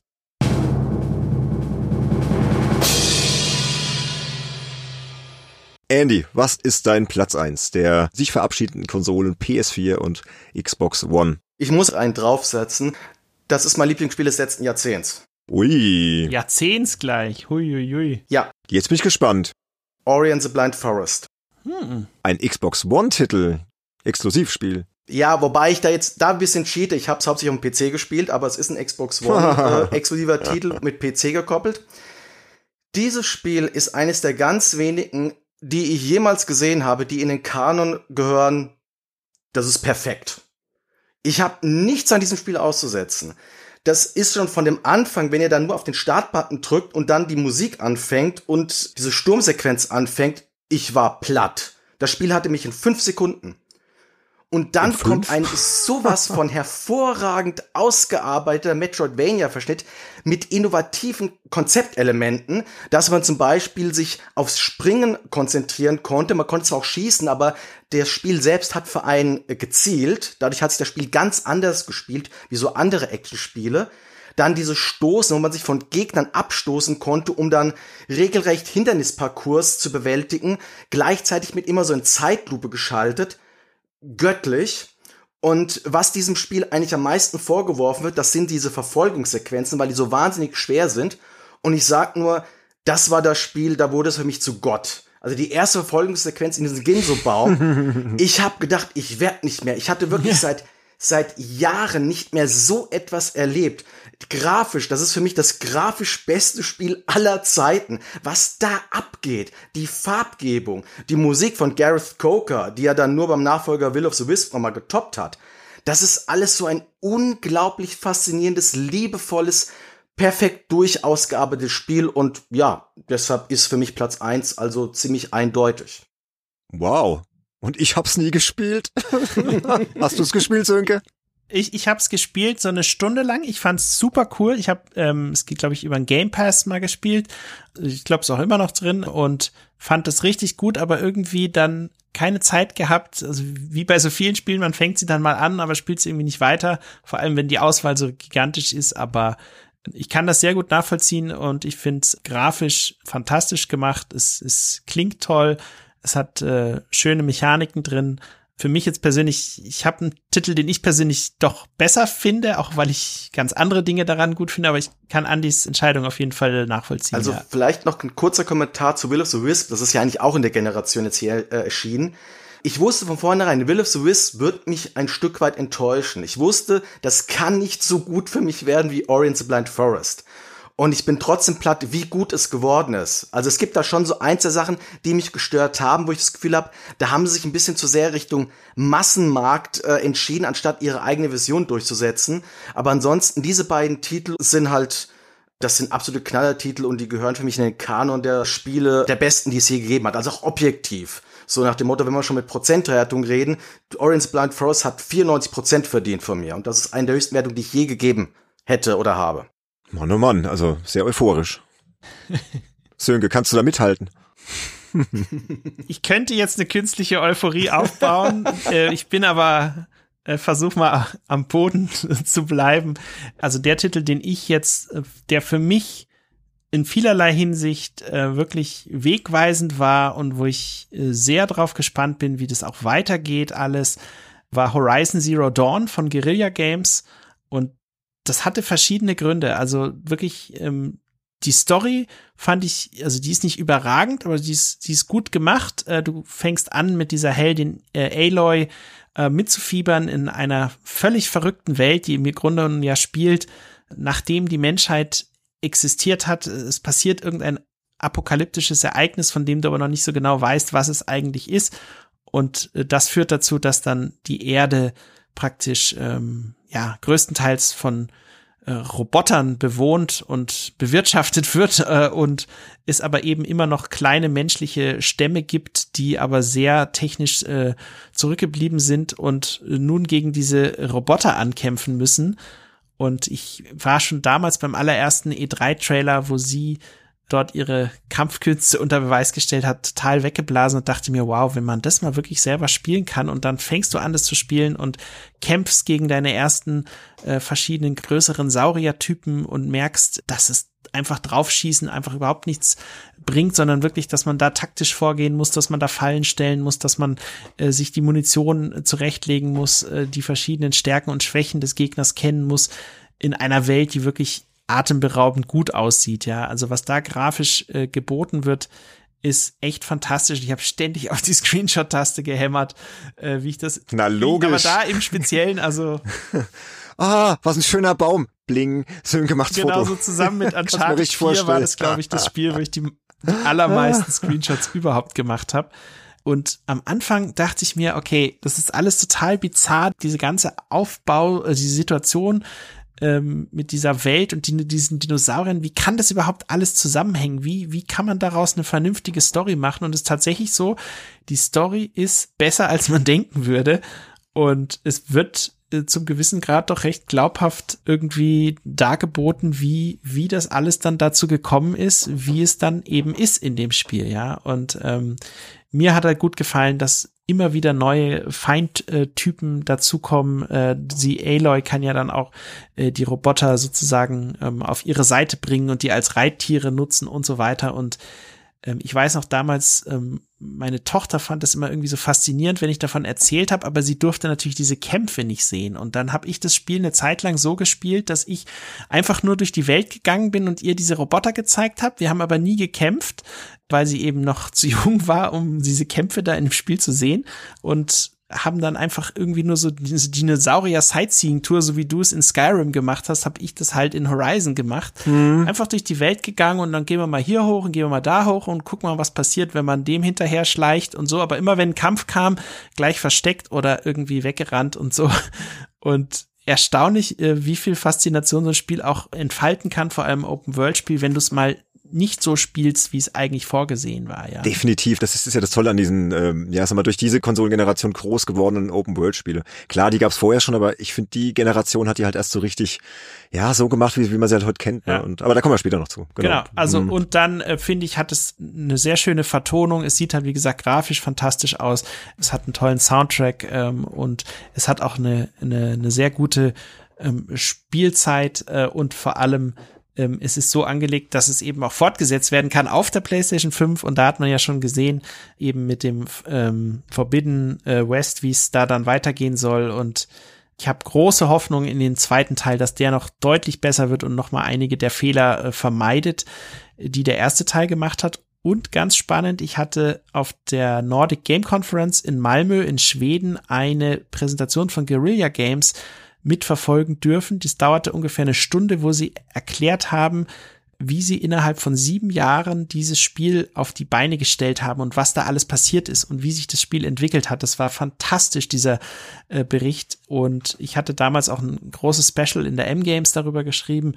Und äh, da wurde mir dann nochmal umso mehr klar, was da auch für ein Leidensweg auf Entwicklerseite dahinter steckt, so ein Open-World-Projekt überhaupt erst ähm, ja, fertigzustellen. Und ähm, was sie gemacht haben, das Spiel wurde immer und immer und immer wieder an Fokusgruppen gegeben, die das getestet haben, gespielt haben, gemeckert haben. Dann wurde wieder verbessert, dann wurden wieder Fokusgruppen aufgestellt und das ging über ähm, ja eineinhalb oder zwei Jahre hinweg und am Ende ist halt das rausgekommen, was wir jetzt im Laden kaufen können. Also mein Respekt auf jeden Fall an Guerilla, dass sie sich auch an so ein mutiges Projekt, was wirklich sieben lange Jahre gedauert hat und ja auch total hätte scheitern können, aber sie haben dran geglaubt und man merkt es einfach auch, dass sie irgendwie diese Vision durchziehen wollten und ist meiner Meinung nach ihnen sehr gut gelungen, ja. Ja, sehr schön. Also kann ich auch bestätigen. Habe ich auch sehr gern gespielt. Leider nicht durchgespielt, aber Irgendwann mal noch vielleicht, wer weiß. Genau so sieht's bei mir aus, auch nur halb gespielt. Du hast irgendwie drei Titel genannt, die ich alle halb gespielt habe. Ich alle gerne nochmal durchspielen, wenn diesem ja, Leben. Das ist schön. Hast du mir alle drei schmackhafter gemacht? Es war mir eh klar, nach dem Podcast kriegen wir alle die Krise, was wir noch alles ja, durchspielen Ja, aber es geht ja auf der, auf der neuen Konsolengeneration, ja. dank Abwärtskompatibilität ist das ja, ja das ist ja das und Schöne. weniger Ladezeiten und überhaupt alles viel besser. Ja, aber kommen wir mal zu meiner Nummer eins. Aber bevor ich die nenne, hören wir mal kurz in die Musik rein.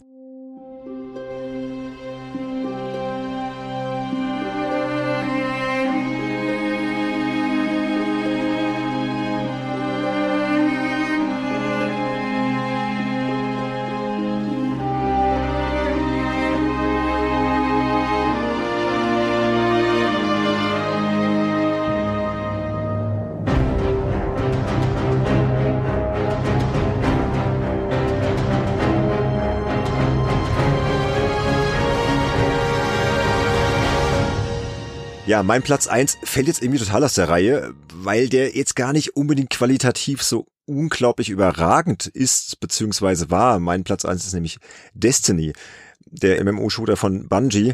Der ist ja, ich habe es ja vorhin schon gesagt, ähm, schon 2014 erschienen. Also das Hauptspiel wurde am 9. September 2014 ähm, released für, für auch für PS3, Xbox 360, dann halt auch für PS4 und Xbox One. Und ich habe da überhaupt nichts so Großes erwartet, weil es wurde zwar unglaublich gehypt im Vorfeld, aber man hat dann schon die, ich habe dann die Beta gespielt, schon gemerkt, okay, ist ganz nett und so.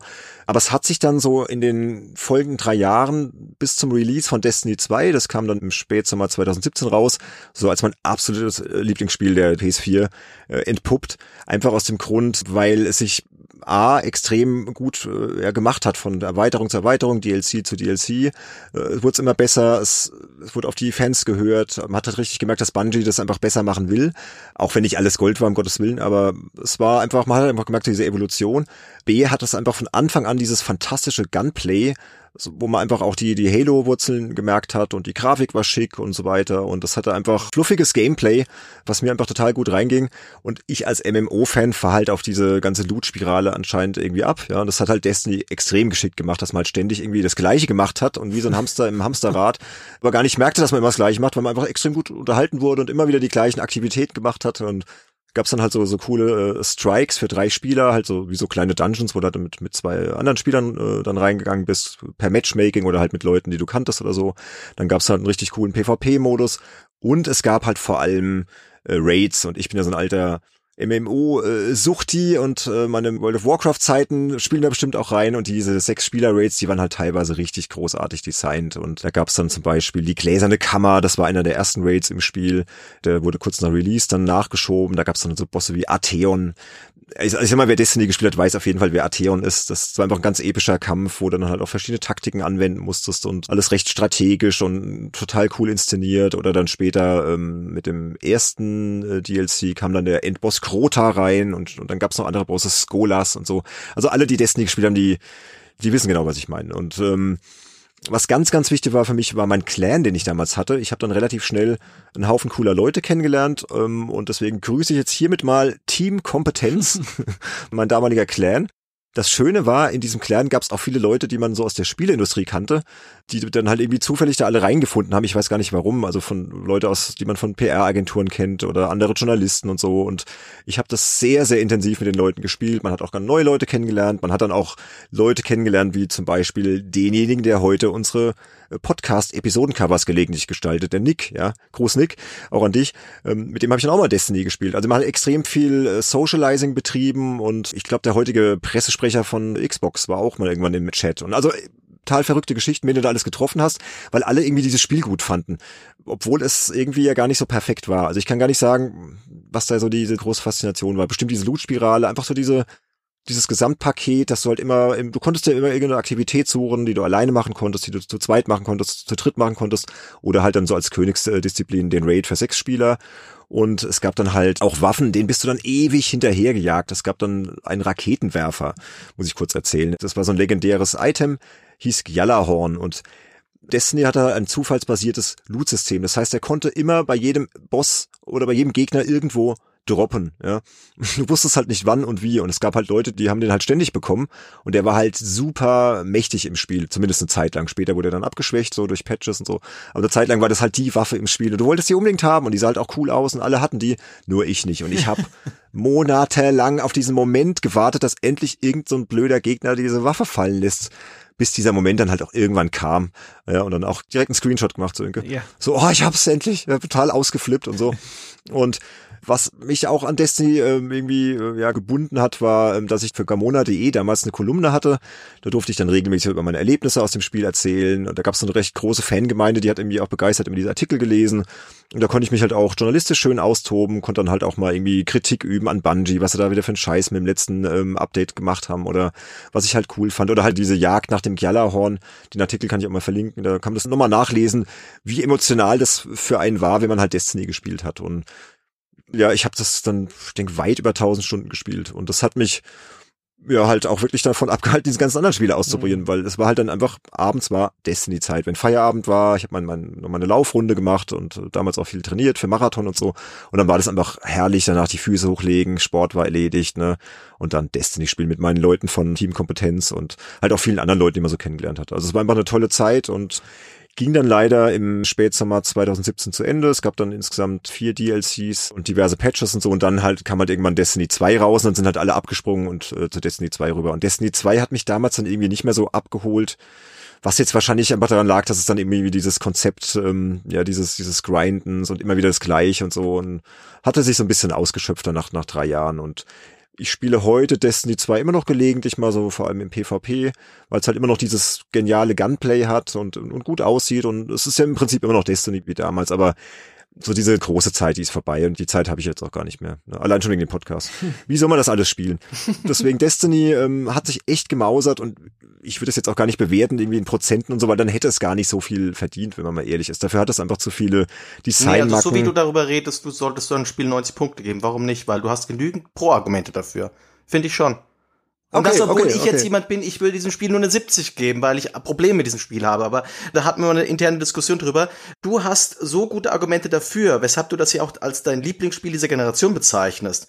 Das sind 90 Punkte, fertig aus. Da gibt's gar keine Diskussion drüber. Aus deiner Sicht. Du, wenn ich ein Spiel weit über 1000 Stunden gespielt habe, dann muss es ja irgendwas bewegt eben, haben. Aber, genau. aber es war halt eben jetzt nicht unbedingt, du hast ja auch eine Story gehabt, ja. Du hast ja dann erstmal so auf Level 1 angefangen, hast dann halt so eine Story-Kampagne gehabt. Und die waren halt in Destiny, naja, also die Story war immer so, ja. Ich weiß, ich habe eine Lösung drüber schreiben müssen. Das war einer der furchtbarsten Jobs, die ich je gemacht habe. ja, siehst du, aber das war halt nicht, das Destiny fing ja erst im Endgame richtig an, weißt du. Und viele Leute haben halt damals ja. irgendwie, die kannten dieses Konzept von einem MMO-Shooter vielleicht noch nicht und dachten dann halt, oh ja, jetzt habe ich die Story durchgespielt, das war's jetzt. Ja, Pustekuchen. Da ging's ja erst los, ja. Also hier, ich war total überrascht. Das Spiel hat ja wirklich nicht so hohe Kritiken bekommen. Das hat sogar ziemlich durchschnittliche bekommen am Anfang. Und trotzdem bei der Gamer Developer Choice Konferenz wurde es zum Spiel des Jahres nominiert. Das ja, war ja glaub, schon das viele, was da, da, ja. da, da gab's ja schon so diverse unterschiedliche Meinungen. Ich finde, dazu kann man halt auch stehen. Da muss man das nicht nach dem Motto relativieren. Würde ich nee, okay. einfach nicht machen. Ich muss es ja auch nicht bewerten, aber wie gesagt, für mich Platz eins Und ich glaube, diese soziale Komponente war bei Destiny nicht nur für mich, sondern auch für meine ganzen mhm. Mitspieler, für meinen Clan und auch für die ganzen Leute draußen extrem wichtig. Und es gab eine Zeit, da gab es dann irgendwie so eine, so eine Facebook-Gruppe Destiny Deutschland. Ich weiß gar nicht, ob sie heute noch gibt. Ich glaube, die gibt's sogar noch jetzt für Destiny 2. Da konntest du halt dann einfach irgendwie, wenn du Leute gesucht hast für ein Raid, konntest halt reinschreiben und du hast immer irgendjemand gefunden, zu jeder Zeit, ja. Und ich bin ja eher so der Nachtmensch.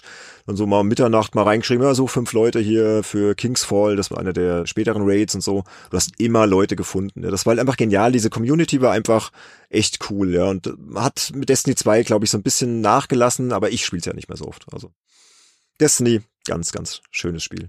Cool. Ja, so, das war unsere Top 3, aber es gibt natürlich noch viele andere Spiele. Also wir haben jetzt gesagt, wir können ja alle mal so kurz nochmal so einfach mal so runterrattern, was wir noch so gespielt haben, ohne jetzt irgendwie groß was zu zu sagen. Ja, ich glaube, vielleicht mal bei den ganz wichtigen kann man vielleicht noch kurz was sagen, aber sonst wird das hier zu ausufernd. Soll ich mal anfangen, wenn ich eh schon gerade am, am Labern bin? Ja, mach mal. Klar, The Last of Us Part 2 natürlich war auf jeden Fall eines der großen Spiele der Generation. Ich glaube, das haben wir ja auch alle gespielt. Haben wir auch im Podcast, auch in unseren Unterstützerformat schon diverse Male thematisiert. Was ich noch gespielt habe, war äh, Dying Light, auch sehr geil. Oh, darf man eigentlich gar nicht drüber sprechen, ne? Indiziert in Deutschland. Du darfst es erwähnen, dass es das gibt. Genau, Dying Light, klar, dann habe ich schon gesagt, Diablo 3 habe ich sehr viel gespielt. The Witcher 3 als absoluter Spätstarter habe ich erst 2019 mit angefangen. Ich bin ja einer, der dann oft schon sich von Hypes sich nicht anstecken lässt und dann halt erst später anfängt. Das spiele ich jetzt gerade noch. Immer noch ein tolles Spiel. Das nehme ich auch auf jeden Fall mit auf die PS5. Äh, Ratchet Clank war fantastisch. Rocket League haben wir schon genannt. Doom, Dirt Rally 1 und 2 habe ich sehr gern gespielt. Äh, die FIFA-Reihe, ähm, Horizon Chase Turbo. Oh ja. Retro-Rennspiel. Lotus Turbo Challenge. Genau, das, das spiele ich auch immer noch äh, aktuell immer sehr gern. Und was ich auch sehr gern gespielt habe, das ist ja auch so aus dieser Zeit, als diese ganzen Remasters rauskamen und überhaupt Remastered-Versionen für PS4, äh, Dark Souls, äh, die Wipeout Omega Collection, The Last of Us Remastered, vor allem da dann den Left Behind DLC habe ich dann auf der PS4 auch zum ersten Mal gespielt, Burnout Paradise Remastered, die Spyro Reignited äh, Trilogy ähm, und so weiter. Jetzt später dann noch Tony Hawk's Pro Skater 1 und 2, so am Ende der Generation. Und viele, viele andere, in die man auf jeden Fall zumindest mal reingeschaut hat oder, oder die man halt irgendwie ja mal kurz gespielt hat oder die man halt vielleicht früher schon gespielt hat auf der PS3 und da dachte, ey, ich muss jetzt mal die, die PS4-Version weiterspielen und so. Und auf der Xbox One habe ich tatsächlich wirklich, wenn ich ganz ehrlich bin, nur intensiv die Master Chief Collection gespielt und äh, Trials Fusion, aber frag mich nicht warum. so, das war jetzt meine Liste. Sönke, hau raus. Fehlt noch irgendwas? Also bei mir ist es ja so, ich habe ja so viele Artikel zu so vielen Spielen geschrieben. Ich weiß gar nicht, wo ich anfangen soll. Deswegen nehme ich mal die Spiele, wo ich wirklich viel Zeit reingesteckt habe. Also so, es gibt ja oft Preview-Events, dann spielst du ein Spiel mal zwei, drei Stunden und dann schreibst du so deine ersten Eindrücke zusammen und dann testet es aber jemand anders und du spielst es dann irgendwie gar nicht mehr weiter. Aber die meinen wir ja nicht, schon die, die genau. du gerne gespielt hast, privat genau. auch. Und da ja. bei mir also zum Beispiel was ich wirklich gerne gespielt habe, was ich äh, auch äh, die die Fahrzeugsequenzen viel besser fand als die meisten hier. Ich fand auch die Riddler-Rätsel cool, nämlich äh, Batman Arkham Knight. Das habe ich sehr gerne gespielt. Wir hatten einen Titel vorhin schon erwähnt, den ich doch, ähm, wenn man mal die ganzen Bugs sich wegdenkt und wenn man es auch mal im Koop spielt, äh, den deutlich besser fand äh, als die meisten, war Assassin's Creed Unity. Ich kenne auch viele Leute, die im Nachhinein das Spiel deutlich besser bewerten würden, äh, wenn es diese ganzen Fehler und Probleme am Anfang nicht gehabt hätte. Also das äh, habe ich auch äh, gerne gespielt. Ich habe ziemlich viel Zeit in Code Vein äh, reingesteckt, äh, weil mir irgendwie mal gesagt wurde, so hey, das ist so so die die Vorstufe zum Dark Souls. Fang doch damit mal an und ähm, das fand ich auch tatsächlich äh, irgendwie ziemlich unterhaltsam. Ähm, ich fand äh, The Witcher Thronebreaker ziemlich geil. Ähm, also für alle, die, die ihr Witcher-Universum mit neuen Geschichten erweitern möchten, spielt mal Thronebreaker, äh, auch wenn es äh, größtenteils ein Kartenspiel ist, aber es ist echt toll gemacht. Es hat eine super Geschichte Mhm. und es bringt euch das Witcher-Universum noch viel, viel näher. Ich fand die beiden Uncharted-Spiele, die wir äh, auf der Konsolengeneration erleben konnten, nämlich Uncharted 4 und Uncharted Lost Legacy, fand ich beide ziemlich gut. Auch technisch wird da einiges geboten. Ähm, ich fand No Man's Sky ein Spiel, was sich wirklich eine unglaubliche Evolution im Laufe der, dieser Jahre, die wir alle besprochen haben, durchgemacht hat. Ähm, und dann auch jetzt ja mittlerweile in VR erlebbar ist, im Koop äh, mit anderen erlebbar ist, Basenbauelemente plötzlich hat und was weiß ich, was da noch jetzt alles Neues drin steckt. Ähm, also das äh, wollte ich noch mal lobend erwähnen und ja, ein Spiel, was die Transformation vom PC zur Konsole super geschafft hat und was überaus unterhaltsam ist und ich weiß nicht, Andy, ob du es kennst, aber Two Point Hospital ist ein super witzige Aufbausimulation im Geiste von Theme Hospital. Ähm, da habe ich auch echt viele Stunden reingesteckt. Ja, ist ein PC-Spiel, oder? Eher. Ja, Das aber finde ich auf jetzt. Konsole, für Konsole echt toll angepasst. Ja, sowas spiele ich immer auf dem PC. Ich weiß, es gibt, es gibt ja jede Menge gute Umsätze, also XCOM 2 oder so Geschichten und so, aber Ja, genau. Aber oder die, die Civilization halt keinen PC 6 haben, oder so. ne, Ja, ähm, okay, okay. die können das Mhm. echt da toll erleben und dann natürlich doch eine ganze Reihe an VR-Titeln, die ich auch teilweise immer wieder anderen Leuten gezeigt habe, um sie für das Medium VR zu begeistern. Und die Liste fängt da an bei Titeln wie Batman Arkham VR über äh, Sachen wie natürlich äh, Resident Evil 7, wo dir wirklich der kalte Schauer über den Rücken läuft, Hm. bis hin äh, zu jetzt Sachen, die leider nicht mehr jetzt Konsolen-VR sind, sondern eher PC-VR, so wie Half-Life Alyx. Aber ebenso dieser ganze VR-Hype hat für mich eigentlich äh, mit der PlayStation VR letztendlich angefangen. Da habe ich immer die meiste Zeit in die VR-Titel reingesteckt und auch sehr geflucht, äh, wie schlecht das Tracking manchmal sein kann. Und wenn ich einen Wunsch hätte an Sony, dann bitte macht das Tracking besser für die neue PlayStation VR. Aber ansonsten war das doch schon mal ein ganz guter Start. Auf Xbox One habe ich ziemlich viel Zeit verbracht mit den ganzen Forza Horizon Titeln. Jetzt gerade spiele ich die Gears of War Reihe für mich irgendwie mal weiter, dass ich die auch mal durch habe. Und Sea of Thieves äh, von Rare, dieses Ah, ja. Piraten- Hm. MMO, das finde ich, hat sich auch ganz gut gemausert über die Jahre. Das Und- wollte ich auch schon immer mal spielen. No Man's Sky für die Xbox. Und damit, also ich weiß nicht, das äh, fand ich, das kann man auch mal Kids irgendwie zeigen, wie man dann da das Piratenschiff äh, die Segel setzt und losfährt und irgendein anderes Schiff angreift oder was auch immer. Das sieht alles noch recht knuffig aus und irgendwie fand ich das auch immer ganz, ganz witzig und da stecke ich auch immer noch gerne mal hier und da mal eine Stunde rein. Genau. Und die Liste würde noch viel weiter gehen. Ja, natürlich, klar. Ey, wie gesagt, mir fallen jetzt gerade, ich, ich habe mir ja, um das mal kurz zu sagen, ich habe mir mal so eine Liste gemacht. Ich hatte die auch dem Andy geschickt. Die wurde auch immer länger. Und eigentlich wollte ich mir nur so ein paar Highlights raus. Und irgendwann habe ich irgendwie alles aufgeschrieben, was ich jemals gespielt habe. Und ich habe mir die ausgedruckt und habe mir die hier aufgehängt, ja, dass ich während dem Podcast draufschauen kann. Die ist elf Seiten lang. Und da fallen einem ja immer noch mehr Titel ein. Alles, da denkt man, ah, das habe ich noch vergessen. Und hier, ah, Crash Bandicoot 4 natürlich neulich hier. Und Star Wars Squadrons und ah, Resident Evil 2 und hier. Und äh, es ist ja Wahnsinn, was da alles erschienen ist die letzten Jahre. Days Gone und, und Crash Team Racing und und so weiter. Ne? Aber Andy, vielleicht noch irgendwas, ja. was unbedingt du loswerden musst? Definitiv, aber ich werde mich jetzt nur auf Namen beschränken, um das hier nicht in die Länge zu ziehen. Das sind alles Titel, die ich auch extrem genial fand. Und da sind jetzt auch ein paar mehr PC-Titel dabei. Verzeiht mir das, quasi alles, was in den letzten sieben Jahren rausgekommen ist. The Talos Principle, PT-Demo haben wir schon erwähnt, Undertale natürlich, Soma, dieses Horrorspiel. Ah, ja, ja, ja. das, das, das habe ich auch gespielt. Knaller. Die Story ist ein absoluter Knaller. The Witness, eines der schönsten Rätselspiele aller Zeiten. Persona 5, Divinity Original Sin 2, Hellblade, das God of War, eine der größten Überraschungen. Ich hätte nicht gedacht, dass AAA-Titel ja. nochmal so gut sein können. Sekiro. Das haben wir vergessen, ja. Outer Wilds, also nicht Outer Worlds, sondern Outer Wilds.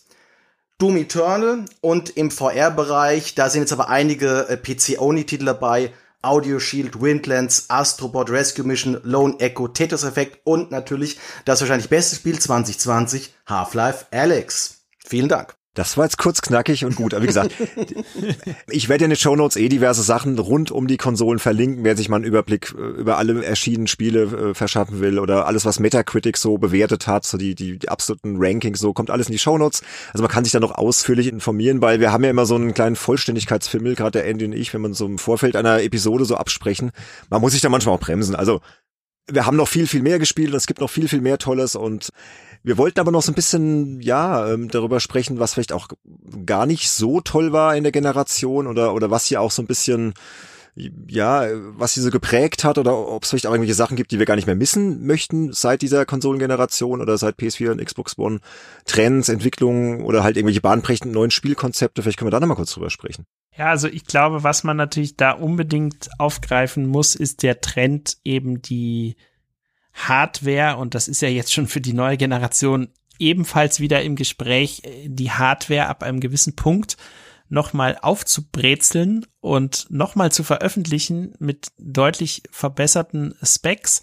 Und ja, wir sprechen natürlich von der PlayStation 4 Pro und der Xbox One X, die im Nachhinein tatsächlich jetzt so aktuell äh, meine präferierte Konsole geworden ist, weil sie eben so leistungsfähig ist, weil sie so schön leise ist vor allem. Also PlayStation hin oder her, ich finde die PS4 ein super Gerät, die PS4 Pro auch, aber es kommt der Punkt, wo sie anfängt, wie ein Flugzeugtriebwerk laut zu werden und ich hasse es. Ich, du, du willst dann abends am Fernseher noch spielen, irgendwie die Kids sind neben dir auf dem Sofa eingepennt, weil sie total K.O. waren und plötzlich äh, fängt diese Konsole an zu rauschen und das ist sowas von nervig und dann plötzlich wachen alle Leute auf und ah, also das äh, kann mir echt gestohlen bleiben und da muss ich doch die, die, die One X äh, loben. Ähm, und das hat aber auch viele Kontroversen ausgelöst, ne? So die, diese Frage, ja, äh, spaltet man jetzt die Konsolen-Community in die Leute, die sich das jetzt nochmal leisten können und wollen und die Leute, die eben die Startkonsole haben, aber lieber ihr Geld in die Spiele investieren, die dann aber auch auf dem Gerät etwas schlechter aussehen,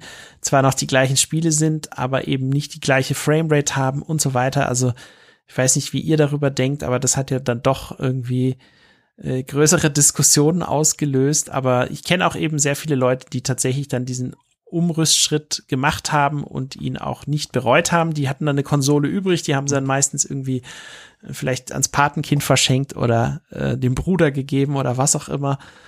Aber das, die Transformation klappte im Nachhinein besser, als man es wohl anfangs so gedacht hatte.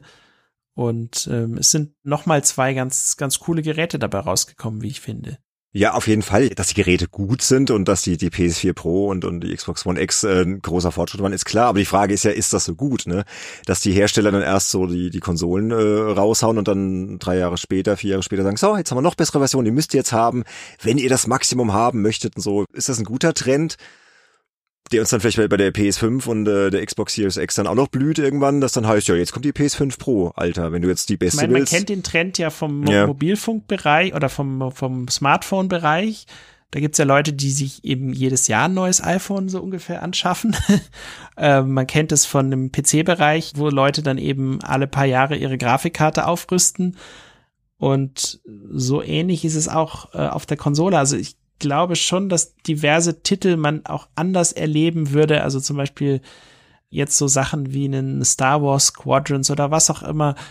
Ich würde das gar nicht mehr auf, auf der allerersten, äh, also auf der Ursprungs PS4 oder auf der Ursprungs Xbox One erleben wollen, weil ich einfach weiß, dass ich es nicht in der äh, Top-Qualität kriege, wie es eigentlich möglich wäre auf der Konsolengeneration. Ne? Ja, ja, klar, man, man will halt heute 4K und möglichst auch noch HDR. Es ist ja logisch, ja. Geht mir genauso. Und wenn man sich halt einmal daran gewöhnt hat, dann ist es halt auch schwierig, wieder diesen Schritt zurück zu machen. Und Muss man ja auch nicht, ne? Ja, also ich weiß nicht, ich, äh, ich, ich kann auf jeden Fall das Konzept der Hersteller nachvollziehen, dass man eben eine Hardware, die dann wirklich sieben Jahre lang bei so schnell wechselnder Technik irgendwie aktuell sein soll oder vielleicht sogar acht. Ja, dann ja, ist aber die Frage, warum kommt dann jetzt schon die PS5? Aber da kommen wir ganz also, am Schluss drauf. So, sorry, aber da, da muss ich jetzt reinkrätschen, weil das hätte man der PS2 PS3 dann auch schon machen können. Die liefen auch sechs, sieben Jahre. Also für mich war die PS4 Pro und Xbox One X war mehr so dieser Beweis, dass die PS4 und die Xbox One zu dem Zeitpunkt eigentlich noch gar nicht wirklich notwendig war. Weil ich gebe dir recht, ich möchte sowas, gerade so was Red Dead Redemption 2, da habe ich ja wirklich gemerkt, das will ich nicht auf meiner alten PS4 mehr spielen. Aber ähm, ich finde es halt schon irgendwie bedenklich, dass man jetzt quasi dann eben genötigt wird, in Anführungszeichen, jetzt zwei Konsolen zu kaufen. Das erinnert mich so an, an so diesen PC-Rhythmus, wo ich früher habe ich alle zwei Jahre PCs gekauft, um aktuell zu sein. Heute kaufe ich den alle äh, sieben Jahre und jetzt habe ich bei den Konsolen doppelt so schnell zu lang oder was. Also hm. Äh, ich, ich, ich finde das ein bisschen problematisch. Ja, das sehe ich auch so. Was ich an Trends gut fand, was ja auch was mit Hardware zusätzlich zu tun hat, ist halt allgemein VR. Äh, das ist ja jetzt beim PC jetzt besser angekommen durch HTC Vive und jetzt hier Oculus Rift und äh, Valve Index. Aber äh, PlayStation, Sony hat es halt mit PSVR zumindest versucht. Und ich bin überrascht, wie gut der Versuch gelungen ist. Ich meine, die Technik mhm. war nicht super, sie war nicht perfekt, aber genau das äh, finde ich eben spannend daran. Das fühlt sich halt immer noch wie etwas Neues, wie was Frisches an, wo ich das Gefühl habe, okay, da freue ich mich jetzt auf die nächste Generation. Da ist noch Luft nach oben da. Ja. Und aber es lässt mich so kalt. Warum lässt mich VR so kalt? Du hast Vielleicht es ausprobiert? Hast du zu wenig VR gespielt, ja. Biene. Ich hab's ausprobiert, aber irgendwie, oh, ich weiß nicht, ich bin ich ja zu oldschool, ich weiß es nicht, zu konservativ. Ich bin ja so dieser, ich bin ja so dieser seltene Twitter. Ich mag ja sowohl alte als auch neue Sachen sehr, sehr gerne. Und ich bin halt immer offen für Neues und für neue Spielerlebnisse und VR hat mir das gebracht. Also das erste Mal, wo ich in irgendeinem so äh, Fantasy-Rollenspiel gegen einen Ork kämpfen musste und der hat mit Pfeilen Bogen auf mich geschossen und ich musste jetzt mich in Deckung begeben. Was habe ich gemacht? Ich selbst mit meinem Körper habe mich hinter einem Stein versteckt. Und da habe ich gemerkt, oha, das ist, das ist mit den normalen Konsolen, mit einem normalen Joypad so nicht möglich. Und da hatte mich das VR. Ist richtig. Und ja. auf der PSVR, hm. äh, mhm. da war es halt ein bisschen eingeschränkter, weil halt, ich bin halt mit dem Tracking-System, mit der iToy-Kamera, bin ich nicht so ganz zufrieden, um ehrlich zu sein. Aber die hatten wenigstens schöne Exklusivtitel wie Astrobot, Static, oh, ja. Table of Tales, Blood and Truth, äh, die ich auch auf dem PC nicht spielen konnte. Oder Tetris-Effekt, hatte ich ja vorhin auch kurz genannt. Allein das mit der PSVR, dann mit den Kopfhörern eingestöpselt, man fühlt sich wie in der Zone. Also wenn Tetris in VR so gut funktioniert und so viel besser funktioniert, dann muss doch was dran sein. Hm, also ich fand im Speziellen, das hast du ja auch schon genannt, Astrobot war für mich so ein Ding. Ich hab, du hast angefangen zu spielen, du hast dich sofort verliebt in das Spiel ja, und das hat sich wie ein Mario angefühlt. Und dieser Astrobot, genau, der ist ja. so, so knuffig, dass er ja jetzt auf der PS5 als äh, eigenes Spiel vorinstalliert ist. Ja. Also das allein will, glaube ich, schon was heißen. Nach so vielen Jahren hat man endlich Nintendo mit Mario erreicht, mit einem VR-Titel. Darauf wäre ich nie ja. gekommen vorher. Okay, das ist mir jetzt viel zu viel VR-Lobhudelei. Ich muss jetzt mal leider zum nächsten Thema drängen. Könnt ihr nachher noch eure kleine VR-Selbsthilfegruppe nach dem Podcast äh, gründen und dann da rumschwärmen? Nee, absolut akzeptiert. Also ein ganz wichtiger Trend VR. Aber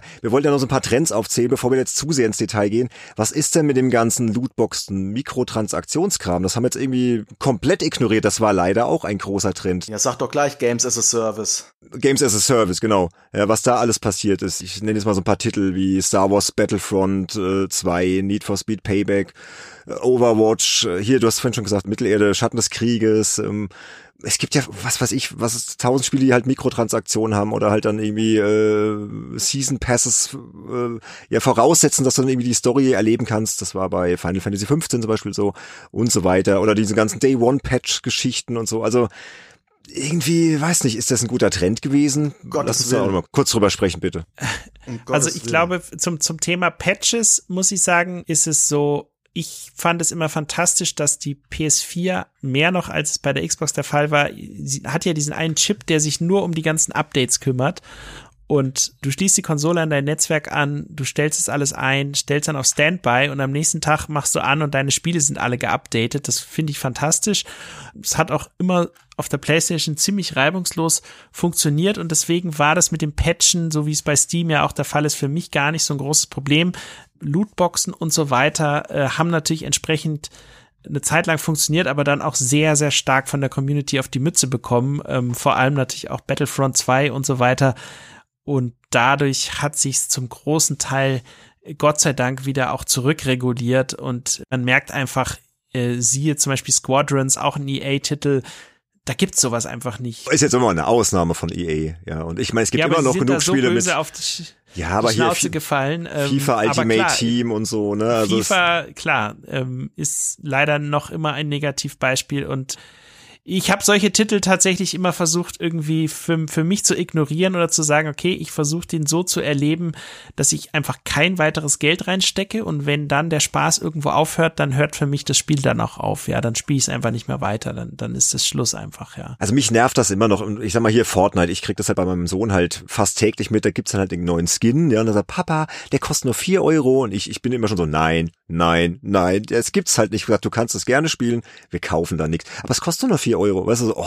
also immer so diese Verlockung, die auch den Kindern, die noch gar nicht so den Bezug zu Geld haben, da ständig offeriert wird, die, die ständig damit mhm. konfrontiert sind. Das, also mich nervt das schon so. Und dass das halt so in Kauf genommen wird von den Herstellern, ganz, ganz, ganz bewusst. Also Weiß ja, also ich, ich, ich finde das Ganze furchtbar. Das ist somit eine der schlimmsten Trends überhaupt. Äh, die ganze Debatte darum. Auch Day One Patches. Ich finde es furchtbar. Ich finde es furchtbar, dass ich inzwischen Spiele kaufe, die ich als Sammler vielleicht in 10, 20 Jahren nicht mehr gescheit spielen kann, weil ich vielleicht mehr an die Server an die Patches rankomme. Ja gut, du bist halt äh, Sammler, das ist natürlich und, schon dann. Und, ja. und wenn mir mhm. jetzt einer sagt, dass ich solche Spiele in 10, 20 Jahren nicht mehr spielen würde, doch, tue ich. Ich spiele momentan Spiele aus dem Jahr 2000. So. Mhm. Auch diese, diese ganze, ich meine, die Spielepreise, die sind ja nie größer geworden in den letzten auch 10, 20 Jahren. Also jetzt wird's mal durch die PS5, jetzt heben sie mal an.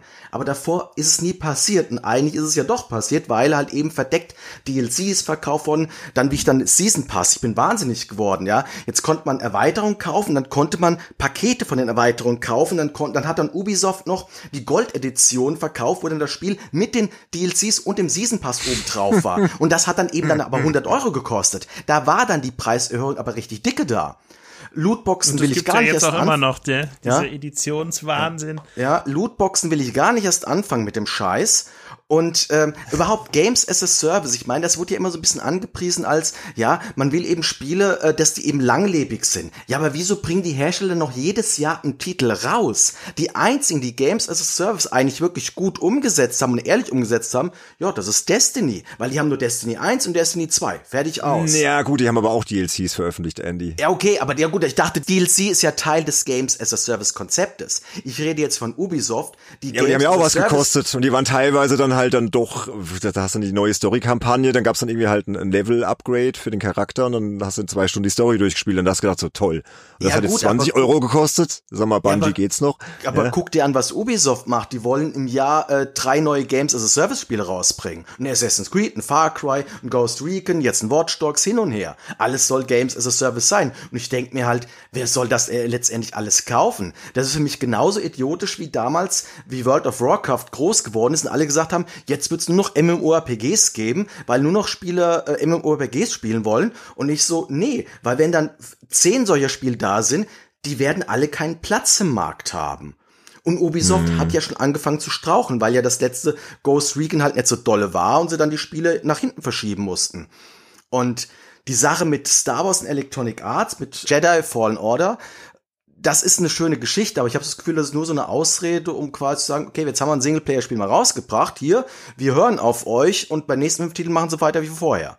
Ja, ist auf jeden Fall ein, Negativtrend. Ich habe dazu was gefunden, das würde ich gerne mal vortragen. Und zwar ein Artikel von dem Kollegen Matthias Kreinbrink, den hat er im Tagesspiegel veröffentlicht, ähm, über die ja, über PS4 und, und Xbox One, der ist vom 14. Oktober 2020 und da schreibt er, um das Thema vielleicht mal abzuschließen, ich glaube, das kann man dann einfach mal so stehen lassen, er schreibt, es ist ein weiterer Trend dieser Generation, dass die Spieler immer mehr Geld für digitale Inhalte ausgeben.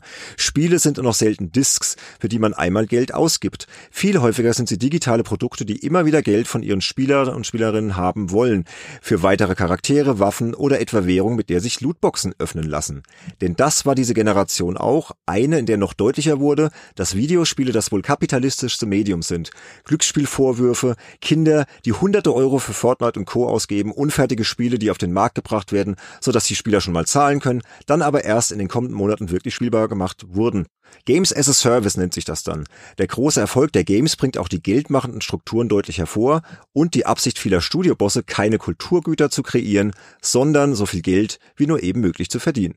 Gut auf den Punkt gebracht, oder? Jo, auf jeden Diese Fall. Diese Kritik. Ja. ja. Aber ich bin ja auch immer ein Freund von Positivismus und würde gerne noch einen Trend einfach nochmal so, ja, oder was heißt Trend, eine Entwicklung einfach nochmal nochmal löblich ähm, nennen. Einfach so wie das Medium, einfach in der Wahrnehmung, auch durch PS4 und Xbox One und die Spiele, die halt erschienen sind, sich so so verändert hat. Ja, das muss man halt auch mal so sehen, wie halt Spiele heute Geschichten erzählen. Ich habe ja schon hier vorhin von Life is Strange geschwärmt, aber halt auch viele andere Titel. Wir hatten The Last of Us Part 2 oder Plague Tale Innocence, Firewatch, ja, so, so Sachen, die dann, hm. ja, wo, wo die Perspektive gewechselt wird, verschiedene Charaktere zu Wort kommen, wo mit verschiedenen Kameraeinstellungen und von der Ego-Perspektive zack rüber einen Cut gemacht, alles schon sehr filmisch. Oder halt, haben wir auch drüber gesprochen, diese, diese ganzen, äh, ja, unfassbar faszinierten Spielwelten, die wir jetzt mittlerweile haben. Von The Witcher 3, äh, hier, da haben wir eine geile Fantasy-Welt, dann haben wir den Wilden Westen in, in Red Dead Redemption 2, wir haben die Antike, Assassin's Creed Odyssey, wir haben dann, hast ja schon gesagt, hier Horizon Zero Dawn, keine Ahnung, wie soll man das nennen, so, so mythische Postapokalypse oder so, ja. ja. Einfach, das sind einfach Sachen, auf die möchte ich jetzt nicht mehr verzichten und die gab es halt vor PS4 und Xbox One. Klar, da hat es schon angefangen, aber in dem Maße halt noch nicht, da war die Technik noch nicht so weit, ne? Oder oder so Sachen hier, ähm, diese wie heißt das, diese Discovery Tour in Assassin's Creed oh, ja. Origins Odyssey. Das, das war ne, so, ja dass das dann quasi den Museumsbesuch ersetzt und du kannst dann halt ja Geschichte pädagogisch äh, ja wertvoll vermittelt bekommen und du kannst dann da rumspazieren, dir alles angucken und so. Also das sind schon das sind schon so coole Entwicklungen, das man muss aber was Positives sagen. Also jetzt mal so als Gegenpol zu diesem Games as a Service ähm, Schrott. ja, wollte ich noch loswerden. Ja, nee, ist, ist wichtig, dass du das so sagst und ich glaube, äh, nicht ganz unschuldig, das hatte der Andy ja auch schon erwähnt, ist an diesem ganzen und auch an dem Mut, Neues auszuprobieren, ist natürlich die Indie-Szene, die einfach sagt, okay, oh ja. wir machen mhm. das jetzt einfach mal so, wir, wir lassen jetzt dieses Mädchen hier diesen Berg hochkraxeln oder wie auch immer äh, Celeste oder wie diese ganzen Titel äh, heißen, die halt echt eine große Fangruppe äh, um sich scharen, die auch immer größer wird und oder hier jetzt hier dieses äh, dieses Battle Royale Ding, was der Olaf in der einen Folge erwähnt hat, dessen Namen mir gerade jetzt nicht einfällt, Fall aber Guys. wo halt irgendwie Meinst du das? Ja, genau, Vollgeist. genau. Einfach ja. so mm. völlig verrückte Ideen ausprobieren und gucken, ob sie funktionieren oder nicht, mit meistens einer Grafik, die eher so in den Cartoon-Richtung geht.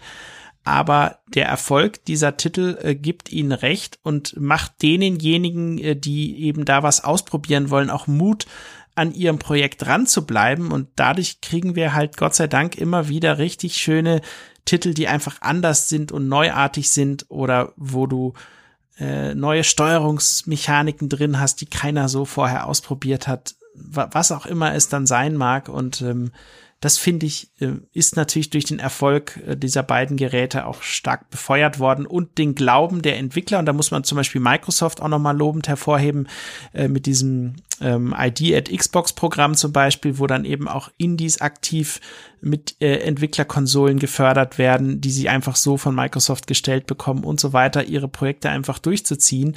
Also da haben die großen Hersteller und Sony hat sowas natürlich auch in vielerlei Hinsicht so Projekte sage ich mal, nach vorne gebracht. Also das muss man, glaube ich, der Generation äh, hoch anrechnen, dass dass man den Indies da irgendwie so die die Tore geöffnet hat und wenn man sich die Switch anschaut, ja, da geht's ja sowieso auch total äh, gut los oder gut weiter mit den Indie-Spielen. Also hm. ja, die sollte man da nicht vergessen. Ja, die sind, glaube ich, mit der Grund dafür, dass wir eben nicht nur in dieser Mainstream-Suppe schwimmen, sage ich mal.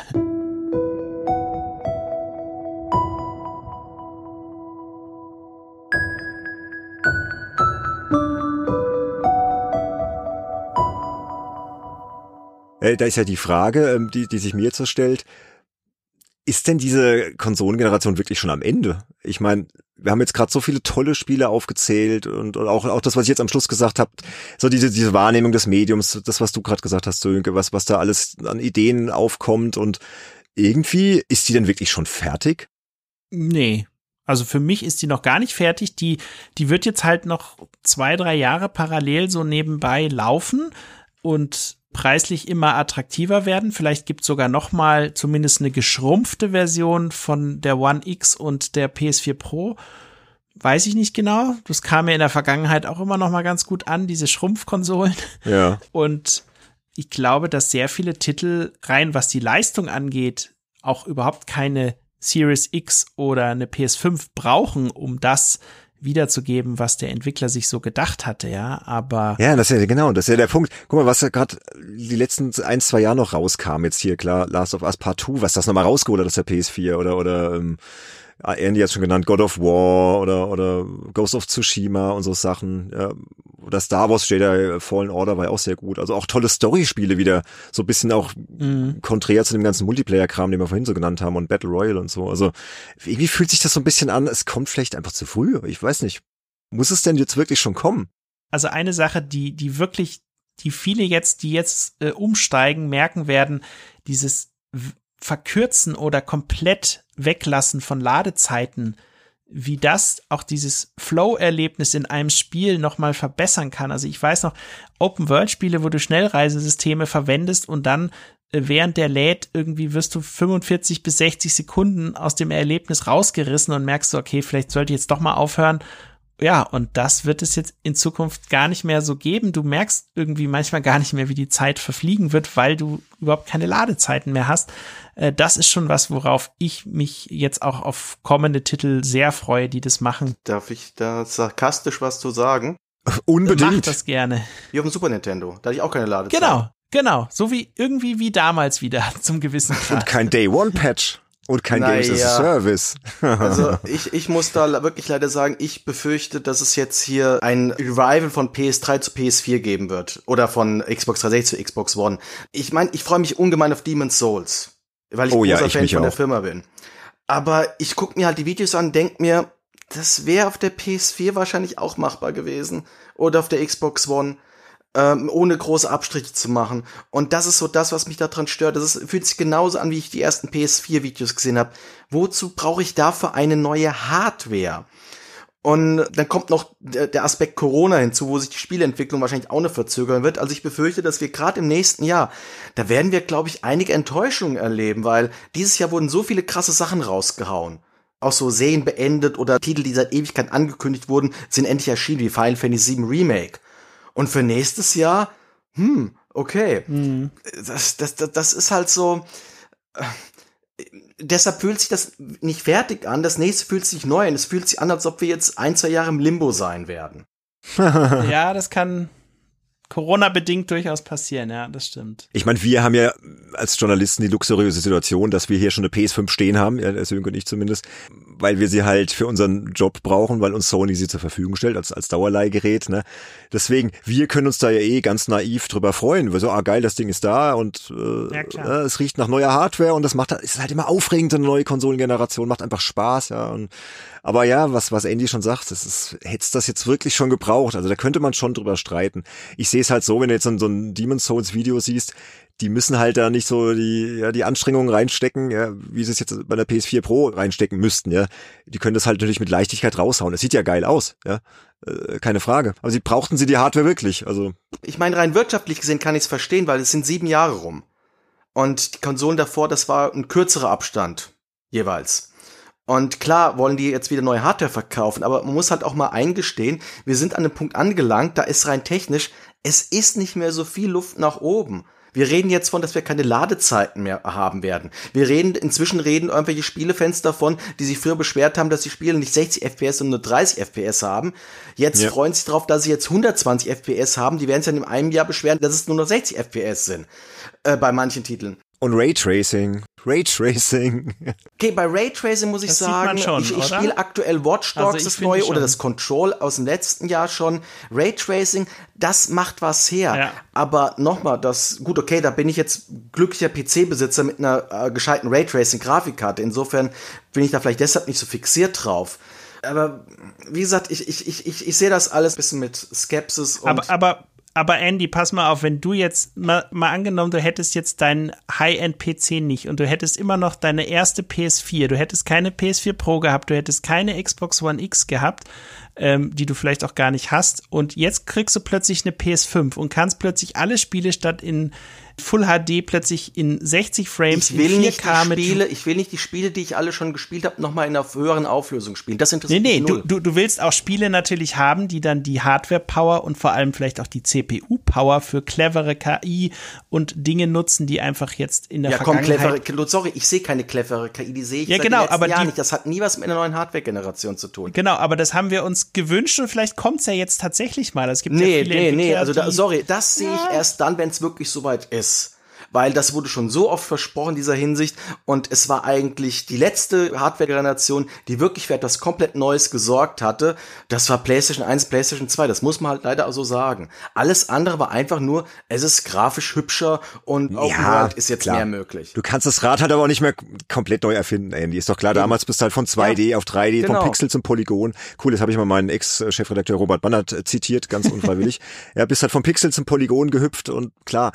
Ja, und aber ich glaube ja, dass wir jetzt wieder so eine Phase erleben, wie das, was wir am Anfang gesagt haben, ne? so diese 2013, 2014 Launch-Phase von, von PS4 und Xbox One wird jetzt so ähnlich dann 2021 bis wahrscheinlich 2022, Anfang 2022 ist jetzt mal so meine Prognose und dann wird es wahrscheinlich schon ziemlich reinrocken, was, was da noch so alles kommt für PS5 und Xbox Series X. Also denke ich mal. Und bis dahin wird man natürlich auch seine ganzen Game Passes und äh, was weiß ich, PlayStation Now und was man da halt alles nutzt, was übrigens auch noch ein Trend war, den wir vielleicht so ein bisschen unterschlagen haben, so der dieser Generation, wird man halt fröhlich weiter nutzen. Auch mal seine alten Spiele halt, die sind ja alle, dann kannst du ja alle wieder spielen jetzt auf der PS5, ja. Nimmst halt alle mit, ja, nimmst halt alle mit. Und ähm, ich werde auch The Witcher 3 jetzt weiterspielen auf der PS5, ja, weil ich halt noch nicht durch bin und so. Also ist halt irgendwie die logische Konsequenz. Also, aber klar, war es jetzt wirklich notwendig? Ich glaube, wenn es jetzt ein halbes Jahr länger gedauert hätte oder ein Jahr, pff, hätte es auch keinem weh getan. Also man hätte PS4 und Xbox One auch noch ein bisschen länger aktuell halten können, weil es war einfach eine schöne Zeit und ich bin jetzt ein bisschen traurig, dass jetzt irgendwie zu Ende geht für uns. Auch jetzt, wo wir die ganze Zeit drüber gesprochen haben und über die, die ganzen schönen Spielerlebnisse. ja, ist ja noch nicht ganz zu Ende. Und außerdem die Spiele Aber- bleiben dir erhalten, deine Konsole bleibt dir auch erhalten. Ja, mir fallen noch so viele philosophische Sachen zur alten Konsolengeneration ein, aber ähm, ich lasse es jetzt, glaube ich, besser. Ich glaube, wir sind am, am Ende dieser Folge. Es sei denn, ihr, ihr wollt noch was, was loswerden, was euch auf der Seele brennt zu, zu PS4 und Xbox One. Irgendwelche abschließenden Worte. also ich würde mir wünschen, und das sieht man ja Gott sei Dank auch hier und da doch immer wieder mal, vor allem dank Nintendo auch, äh, dass wieder ein Trend hin zu mehr Koop-Titeln kommt. Also vor allem, wenn man selbst Kinder hat, dann will man mit denen halt Videospiele spielen und am besten welche, die man gemeinsam erleben kann, wo nicht jeder seine eigene Konsole braucht und ich glaube, rein von der Hardware-Power kann jetzt keiner mehr argumentieren, hey, äh, das schafft die Konsole irgendwie nicht, das Bild dann da nochmal zweifach zu berechnen, so ungefähr. Ähm, also da würde ich mir einfach wünschen, dass es noch mehr Koop-Titel äh, auf dieser Generation gibt. Und ähm, ich bin da eigentlich ganz optimistisch, dass genau das auch passieren könnte und hoffe einfach auch, dass ich äh, auch diese Abwärtskompatibilität äh, dann für so Koop-Titel bei den Controllern hab äh, und vielleicht dann auch einfach an die PS5 meinen PS4-Controller ranhau und dann eben auch die Spiele dort äh, erleben kann, ohne dass ich jetzt nochmal fünf äh, DualSense-Controller dazu kaufen muss oder drei. Ähm, Hm. Das würde ich mir wünschen, ja. Ihr habt's gehört da draußen, Sony. Macht mal. Andy, du noch irgendwelche abschließenden Worte? Nee, ich bin eigentlich so ziemlich durch. Es ist halt, äh, es wird sicherlich gute Spiele geben, aber für mich ist halt Hardware immer so Mittel zum Zweck. Das ist normal kein Geheimnis draus. Ich hoffe halt, dass Sony und dann auch Microsoft später weiter auf dem VR-Zug aufspringen werden, weil da eben Quantensprung noch möglich ist. Ja, diesmal bin ich auch dabei. Also ihr habt mich jetzt schon ein bisschen neugierig gemacht, was ich da alles verpasst habe und so. Und ich glaube, diesmal bin ich auch dabei. Dann in der nächsten Generation. Also würde ich sagen, da sagen wir mal hier nochmal ganz offiziell Goodbye, PS4, Xbox One. War schön mit euch. Wir werden euch nicht vergessen. Nein, niemals.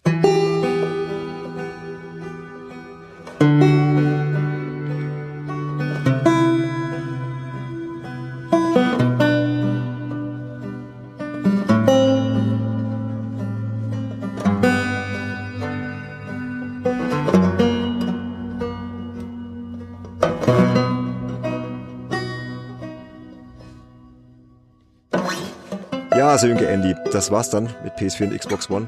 Haben wir es mal abgesägt und schauen jetzt aber freudig in die Zukunft. Bevor wir sagen, was in Folge 15 passiert, äh, gehen wir mal kurz hier in unseren Dankesbekundungen-Blog.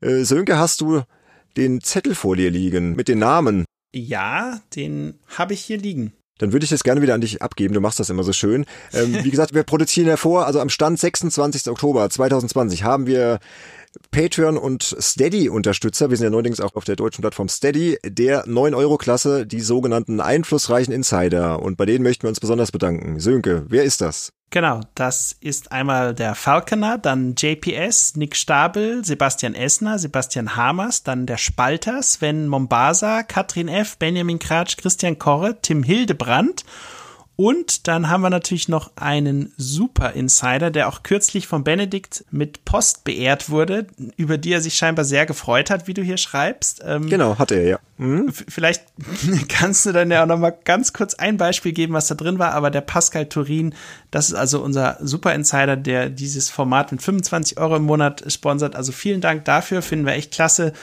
Und du fandest hoffentlich das Paket klasse, was der Benedikt dir geschickt hat. Und ich weiß nicht, was drin war, aber vielleicht kannst du ja mal irgendwas anteasern, weil es wird mich schon interessieren. Ist schon ein paar Wochen her, lass mal kurz überlegen. Es war so ein nettes Goodie-Package. Was habe ich da alles reingepackt? Ich habe da irgendwie so, eine, so, eine, so, so einen Rucksack von Manchester United reingepackt, von irgendeinem uh. PES-Event. Den Witcher 3 Soundtrack natürlich eingeschweißt. Ich habe irgendeine, irgendeine Special Edition von, ich glaube, wie heißt dieses äh, Harvey's Dingster Adventure? Andy, hilf mir mal. Harvey's neue Augen. Harveys neue Augen, ich glaube, das habe ich reingepackt. Äh, ein Poster, ich weiß gar nicht, ob ein T-Shirt dabei war, noch, noch diverse Kleinigkeiten. Ich glaube noch ein, ein, ein Super Mario äh, Tagebuch, also alles eingeschweißt, alles originalgetreu, noch so ein paar Buttons und so, also jede Menge cooles Zeug und er hat sich sehr gefreut. Ich glaube bloß das Poster da war nicht aufhängen, weil er kein eigenes Zockerzimmer hat und die Frau wäre nicht so begeistert, meinte er. genau. Aber wir bedanken natürlich auch bei allen anderen Unterstützern, genau. bei allen Hörern. Ähm, wir haben beschlossen, dass wir diesen Werbeblock am Schluss mal nicht mehr so ausufernd machen wie sonst. Ihr wisst ja, wo ihr uns findet. www.spielejournalist.de. Da findet ihr alle Kontaktmöglichkeiten. Da findet ihr den Link zu unserem Discord-Server. Da findet ihr die Links zu unserer Patreon-Seite, zu unserer Steady-Seite und könnt uns da auch gerne unterstützen.